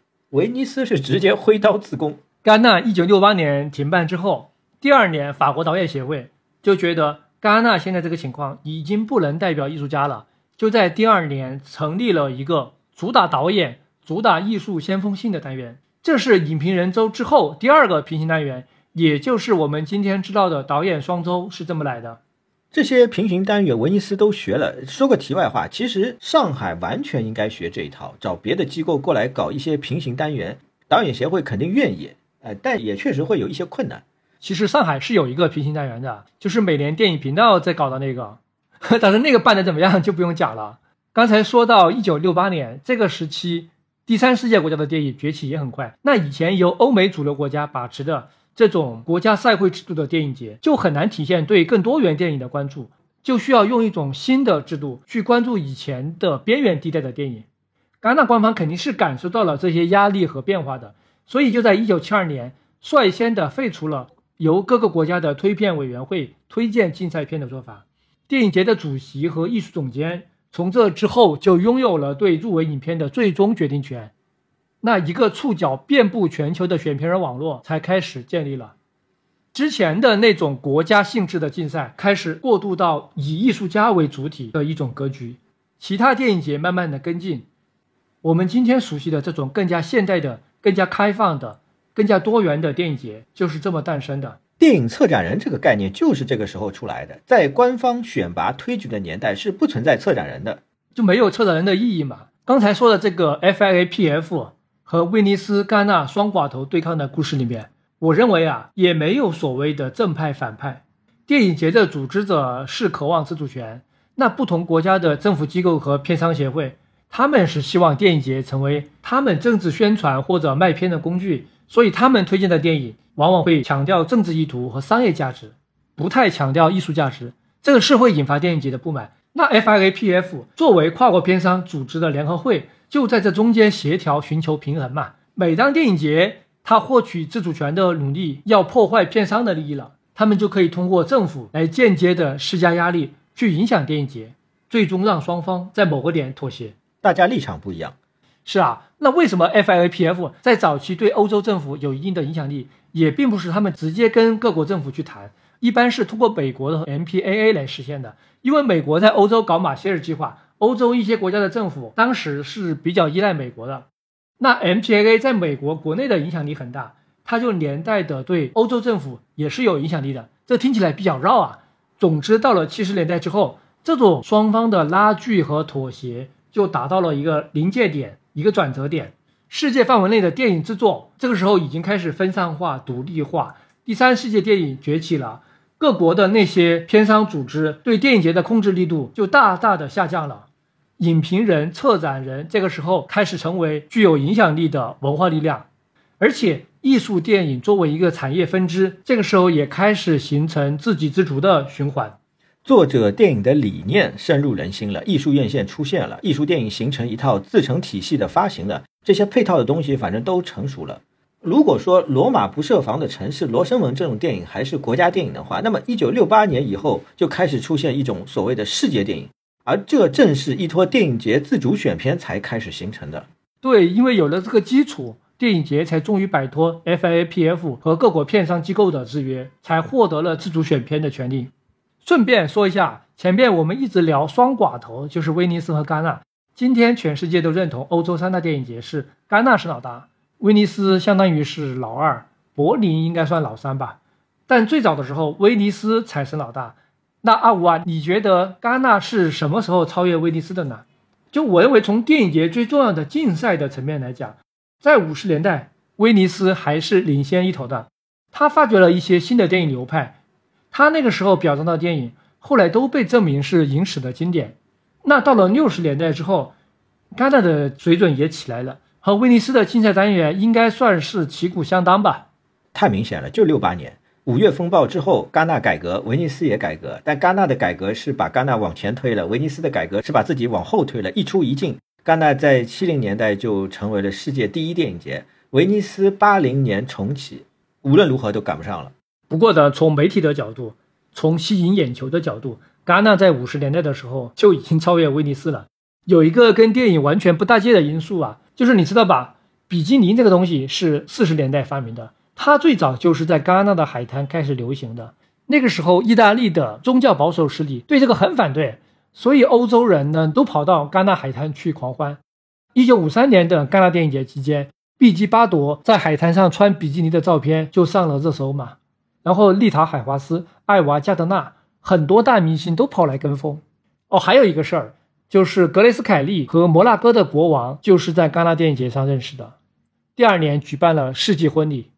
那还有像伊丽莎白·泰勒报了一整节的火车来到戛纳，这样一些世界级的顶流明星、大 V 网红，天天为戛纳贡献热搜，所以戛纳的场外吸引力一直就是世界第一。可能很多人不知道啊，全球有四大活动，戛纳是全球四大活动之一啊，另外三个是奥运会、世界杯、环法自行车赛啊。五零年代，戛纳还有一个非常著名的裸照的事件。一位英国女演员在戛纳海滩做活动，跟好莱坞明星罗伯特·米切姆拍照，结果摄影师起哄，让她把胸罩脱了，拍了一些挑逗的照片，引发了很大的抵制。这位女演员后来的结局非常惨。这个就是典型的时代的悲剧。戛纳还有非常典雅高贵的一面，具有强烈的欧陆宫廷贵族文化的特色。最著名的就是晚上的首映礼要穿礼服，要打领结。戛纳的红地毯也好像成为了最耀眼、最高级的一个曝光的场合。安迪沃霍尔有句名言：“每一个人都能够成名十五分钟。”戛纳就是用来验证这句名言的。确实是这样。那我们再来说一下这个时期的中国电影。前面说电影节在冷战时期它是政治宣传的一个重要阵地，那中国肯定也不会放过这个阵地的。早在一九五七年，中国就提出了要参加到国际电影节这个游戏当中去。戛纳和威尼斯肯定是主要目标，重中之重。其实这两个电影节本身不反对放映中国电影的，所以中方跟戛纳、威尼斯一直有沟通，只是因为各种问题，每次都没有成功。因为电影节说了也不算嘛，各个国家的态度会互相牵制。最早的时候是有个别的动画片在戛纳、威尼斯都展映过的，比如《乌鸦为什么是黑的》《神笔》，还有一次比较接近的是沈福导演的《李时珍》，差一点儿就参加威尼斯的主竞赛了，但是被意大利的外交部禁止了，因为当时意大利和中国还没有建交，这是有一定的敌对的。在这个阶段啊，台湾、香港都有参加戛纳电影节。比较著名的是李翰祥导演的历史三部曲《倩女幽魂》《杨贵妃》《武则天》，都是古装片，和当时日本入围三大电影节主竞赛的情况差不多。因为当时欧洲就喜欢这种异国情调的东方电影。其实李翰祥很清醒，他自己就说过：“我知道我的这几部片还没有达到拿奖的水准。”他是知道的。呃，这里还有一个数据：第一部入围戛纳主竞赛单元的华语电影是台湾电影。而且是比较冷门的，是一九五九年的《荡妇与剩女》，导演是台湾话剧界的元老，叫田琛。中国大陆的转机是出现在一九六四年、一九七零年、一九七二年，分别跟法国、意大利、联邦德国建立了外交关系，所以最大的障碍终于消失了。但是现在遇到另外一个问题，中国这段时期不怎么拍电影了。文革刚开始几年，电影圈全部歇了，样板戏都没有。所以一九六九年。威尼斯电影节邀请中国参加，中国就推荐了五部五年前的老片，因为新的实在没有啊。那威尼斯这个时候再怎么想捅破这层窗户纸，他也不能让你拿老电影来糊弄吧，就拒绝了。但是双方说好，明年弄个新的来。结果第二年还是没有。第三年，一九七一年，威尼斯才放映了中国送过去的芭蕾舞剧电影《红色娘子军》，不是谢晋那个，是样板戏。当时威尼斯电影节的艺术总监。正好就是前面提到的八十年代水平比较差的那个龙迪。一九七二年还放映了《白毛女》，《白毛女》又是一部样板戏电影。一方面确实是没有别的电影，但我觉得也可以理解为当时官方可能真的认为样板戏是比较能够代表当时的中国电影水平的。甚至到今天啊，激进左派依然认为样板戏有相当高的艺术价值的。然后是一九七三年，大事儿发生了，威尼斯放了安东尼奥尼的《中国》。中国、意大利两国的官方其实都反对，但是威尼斯电影节坚持要放，还是放了。所以这件事儿可能也损害了威尼斯电影节和中国刚刚建立的关系。说到安东尼奥尼《中国》这个纪录片啊，这里我要特别插一句，我相信很多人都不知道，拍摄中国纪录片并不是意大利国有的广播电视公司，也就是 RAI 本来设定的计划，他们本来是想跟罗西里尼合作。他们是打算拍老人家的纪录片，而且意大利官方和中方已经沟通好了，老人家已经答应了，可以回答意大利方面预先给出的十二个问题。罗西里尼导演本人可以亲自到北京来拍摄，但罗西里尼这个人就没谱，他就不知道怎么回事，搞着搞着就跟拉伊闹崩了，那拉伊就改变计划了，将纪录片的主角从老人家改为了中国，并且由这个安东尼奥尼来指导。反正经过这几次之后。威尼斯和戛纳又暂时中断了和中国大陆的沟通。那在七十年代的前期，中国国内虽然仍然处在文革当中，但是也发生了一些变化。尼克松访华了，中国和西方阵营的关系在进一步的缓和，就开始有十几个西方国家的有几百位的留学生陆续来到了中国。而位于东北的辽宁大学是在一九七五年恢复组建了留学生办公室。从这一年。辽宁大学开始接收了十几个来自发达国家的留学生，来自意大利的马可·穆勒，来自法国的杜阿梅，都是其中的一员。对，聊到这里呢，我们就回到了故事的原点。最后，我还是想发散性的讨论一下关于电影节的一些比较核心的问题：到底电影节是怎么回事？它给世界电影提供了一种怎样的可能性？对中国电影意味着什么？简单的说，任何一个国家的艺术电影市场都是小众的、狭小的。那用了几十年的时间，全世界建立起来这样一个电影节的网络系统，它实际上就充当了一个全球化的艺术电影流通的市场。它把全球的艺术电影观众整合起来、团结起来，从规模上来看也就不算小了。所以，尽管电影节的确是地缘政治的产物，以及冷战的产物，我们不否认这个过程。它的发展进程充满了国家之间的政治和外交斗争，这是我们不能否认的。但是它的硬币的另一面仍然是闪烁着一种理想主义和国际主义的光芒。它是国家电影、民族电影的联合。理想化的说，它最终是通向某种国际主义。现在电影节的研究呢，也是学术界比较热门的一个研究的方向啊。关于电影节最本质、最精彩的表述，我其实想到了阿尔塞瑟的一段话，非常精彩。他说，电影节作为一个公共空间，比艺术博物馆更加有活力，比摇滚音乐会更加激进、更加会表达，比戏剧舞蹈更加的国际化，比文学更加的政治化。从电影产业的角度来说，电影节是提供了一种与好莱坞主流电影对立的电影。但悖论的是，现在电影节的系统呢，也越来越像好莱坞导演为电影节拍片，就好像好莱坞的五大公司制霸的年代，电影公司都是为首轮院线拍片。你的意思是，成了一件目的性很强、套路性很强的行为？对，商业电影一年到头占据全球影院的最强的，也就是那么几部；艺术电影也是这样了，现在每年来来去去卖最好的艺术片也就那么几部。尽管如此，我还是要说，对于那些没有电影产业的国家，那些拍艺术片的导演，电影节是提供了唯一的出路。我们没有办法，我们真的没有办法想象，如果没有电影节，中国的第五代、第六代导演的影响力究竟是否还会那么大，甚至是否能够出来。那说到这里呢，我就最后的最后，我还是想讲一点比较私人化、比较主观一点的经验。我个人其实是受电影节的影响非常非常大。我真正的电影启蒙就是因为电影节，当时还在上高中，在九零年代中后期的时候。你说的是上海电影节吗？当然不是了，和上海电影节没有任何关系。我是因为一档电影节目受到了影响。九六九七年的时候。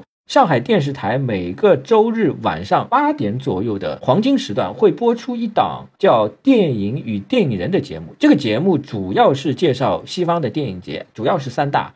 我那个时候正处于对香港商业电影极端厌倦的时候，也正好是青春文艺的这个叛逆期。《电影与电影人》这个节目组跑了柏林、威尼斯、戛纳。当我在电视机前第一次看到蔡明亮的《河流》。黑泽明的影子武士，还有北野武的花火的影像的时候，就跟我们刚才说的艾萨亚斯第一次看到台湾新电影的感觉是一样的。我彻底被震垮了，一种灵魂出窍的感觉。我懂你的意思啊，就跟马可·穆勒在南大的操场看到谢晋的《红色娘子军》一样，就跟侯孝贤在杨德昌家里看到帕索里尼的《俄狄浦斯王》一样，完全是这个感觉。因为当时真的是没有任何渠道看到这些电影，DVD 还没有出来，VCD 也没有这种类型的电影。虽然我当时在电视上看到的只不过是这些电影的片段，很短很短，就几分钟，有的一两分钟只有。仅仅是影子武士那个声效，我真的从来没有在之前任何一部电影当中感受过。河流里面小康的那个身体的影像，给我的那个感觉，真的你没有办法用语言来诉说啊。这个节目还采访侯孝贤，当时他是为《南国再见南国》在戛纳做宣传。我第一次发现啊，侯孝贤这样的也能够当导演。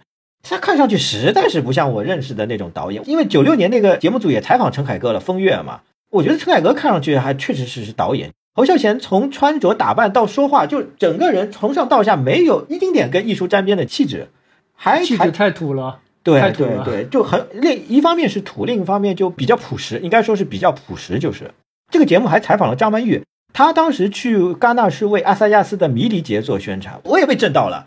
张曼玉居然还演过这种电影，真的是跌破眼镜。你说的就是一种启蒙的感觉。有时候启蒙不需要是一部完整的电影，只需要是一个场景、一个镜头、一个表演细节，都有可能达到这种效果。就像很多年前我看到《码头风云》里面，马龙白兰度像大舌头那样讲台词，还有《愤怒的公牛》里面德尼罗在拳台上飘洒的汗珠，还有《镜子》里面风吹过草地，还有王菲在《重庆森林》里面一边听歌。一边摇头晃脑，就这样一些片段也会给我相似的感觉。啊，这些电影真的，老王，你说这些电影又又勾起我很多回忆。反正从此之后有很长一段时间，大概有十年左右，我觉得我对主流商业电影失去了任何兴趣。《教父》我都是很后来才看的，那个时候《无间道》上映嘛，大家都说学《教父》嘛，没看过《教父》。影迷们现在都说，二零零零年戛纳是华语电影的巅峰。那一年，那么多精彩的华语电影在戛纳上演，两岸三地的华人那么团结。姜文鬼子来了，违规参赛嘛？没有任何大陆记者参加放映发布会啊，但是现场的台湾记者给姜文打气，为他加油，这让姜文就特别感动。但是华丽闪耀的背后是那个时候的华语电影，大陆、台湾、香港也好，都垮掉了。电影与普通中国人已经没有任何关系了。我说这个是想说，即便电影产业垮掉了，就没有人拍电影了吗？这不可能的。聊电影产业没有问题，但当电影的一切都是产业的时候，就无聊了。现在的中国电影就走到了另一头。电影节本来是可以为主流商业电影提供另外一种可能的，但现在这种可能性被挤压的越来越小了。电影作为表达工具，好像并没有因为产业规模提升而变得更有活力。我还记得小钢炮冯小刚二零零七年上《鲁豫有约》嘛，里面有一段他说：“金棕榈两亿票房，我肯定选两亿票房。”当时这个话听起来还很功利嘛。那现在的情况就是，票房和电影节大部分主流导演都会选择票房，也不能完全说是功利，而是产业的畸形发展压制了电影存在的其他可能性。陈冲的《英格力士》二零一七年就拍完了，到现在都没有供应，这种情况放在二十年前是不可能的。如果是在天域那个年代，他一定会通过某个渠道出来的。那个时候，哪怕知道有什么后果，他都会去电影节的，因为这个后果是可以承受的。现在就不可能了。这甚至不是电影产业的问题，而是社会规则变化了。有些事情的代价已经超过了个体能够承受的。好像每一个人都在失去选择，不管他看上去多么成功，但是他能做的事儿其实非常有限。说到这个就到此结束吧，我们这期节目也差不多是该结束了。好，那这一期节目就到这里吧。结束之前向大家介绍一下，我们电影巨变目前已经在小宇宙开通了打赏。如果你非常认可我们的节目，可以支持一下，这有助于我们继续专注的提升内容。谢谢，谢谢，我们下一次节目再见，再见。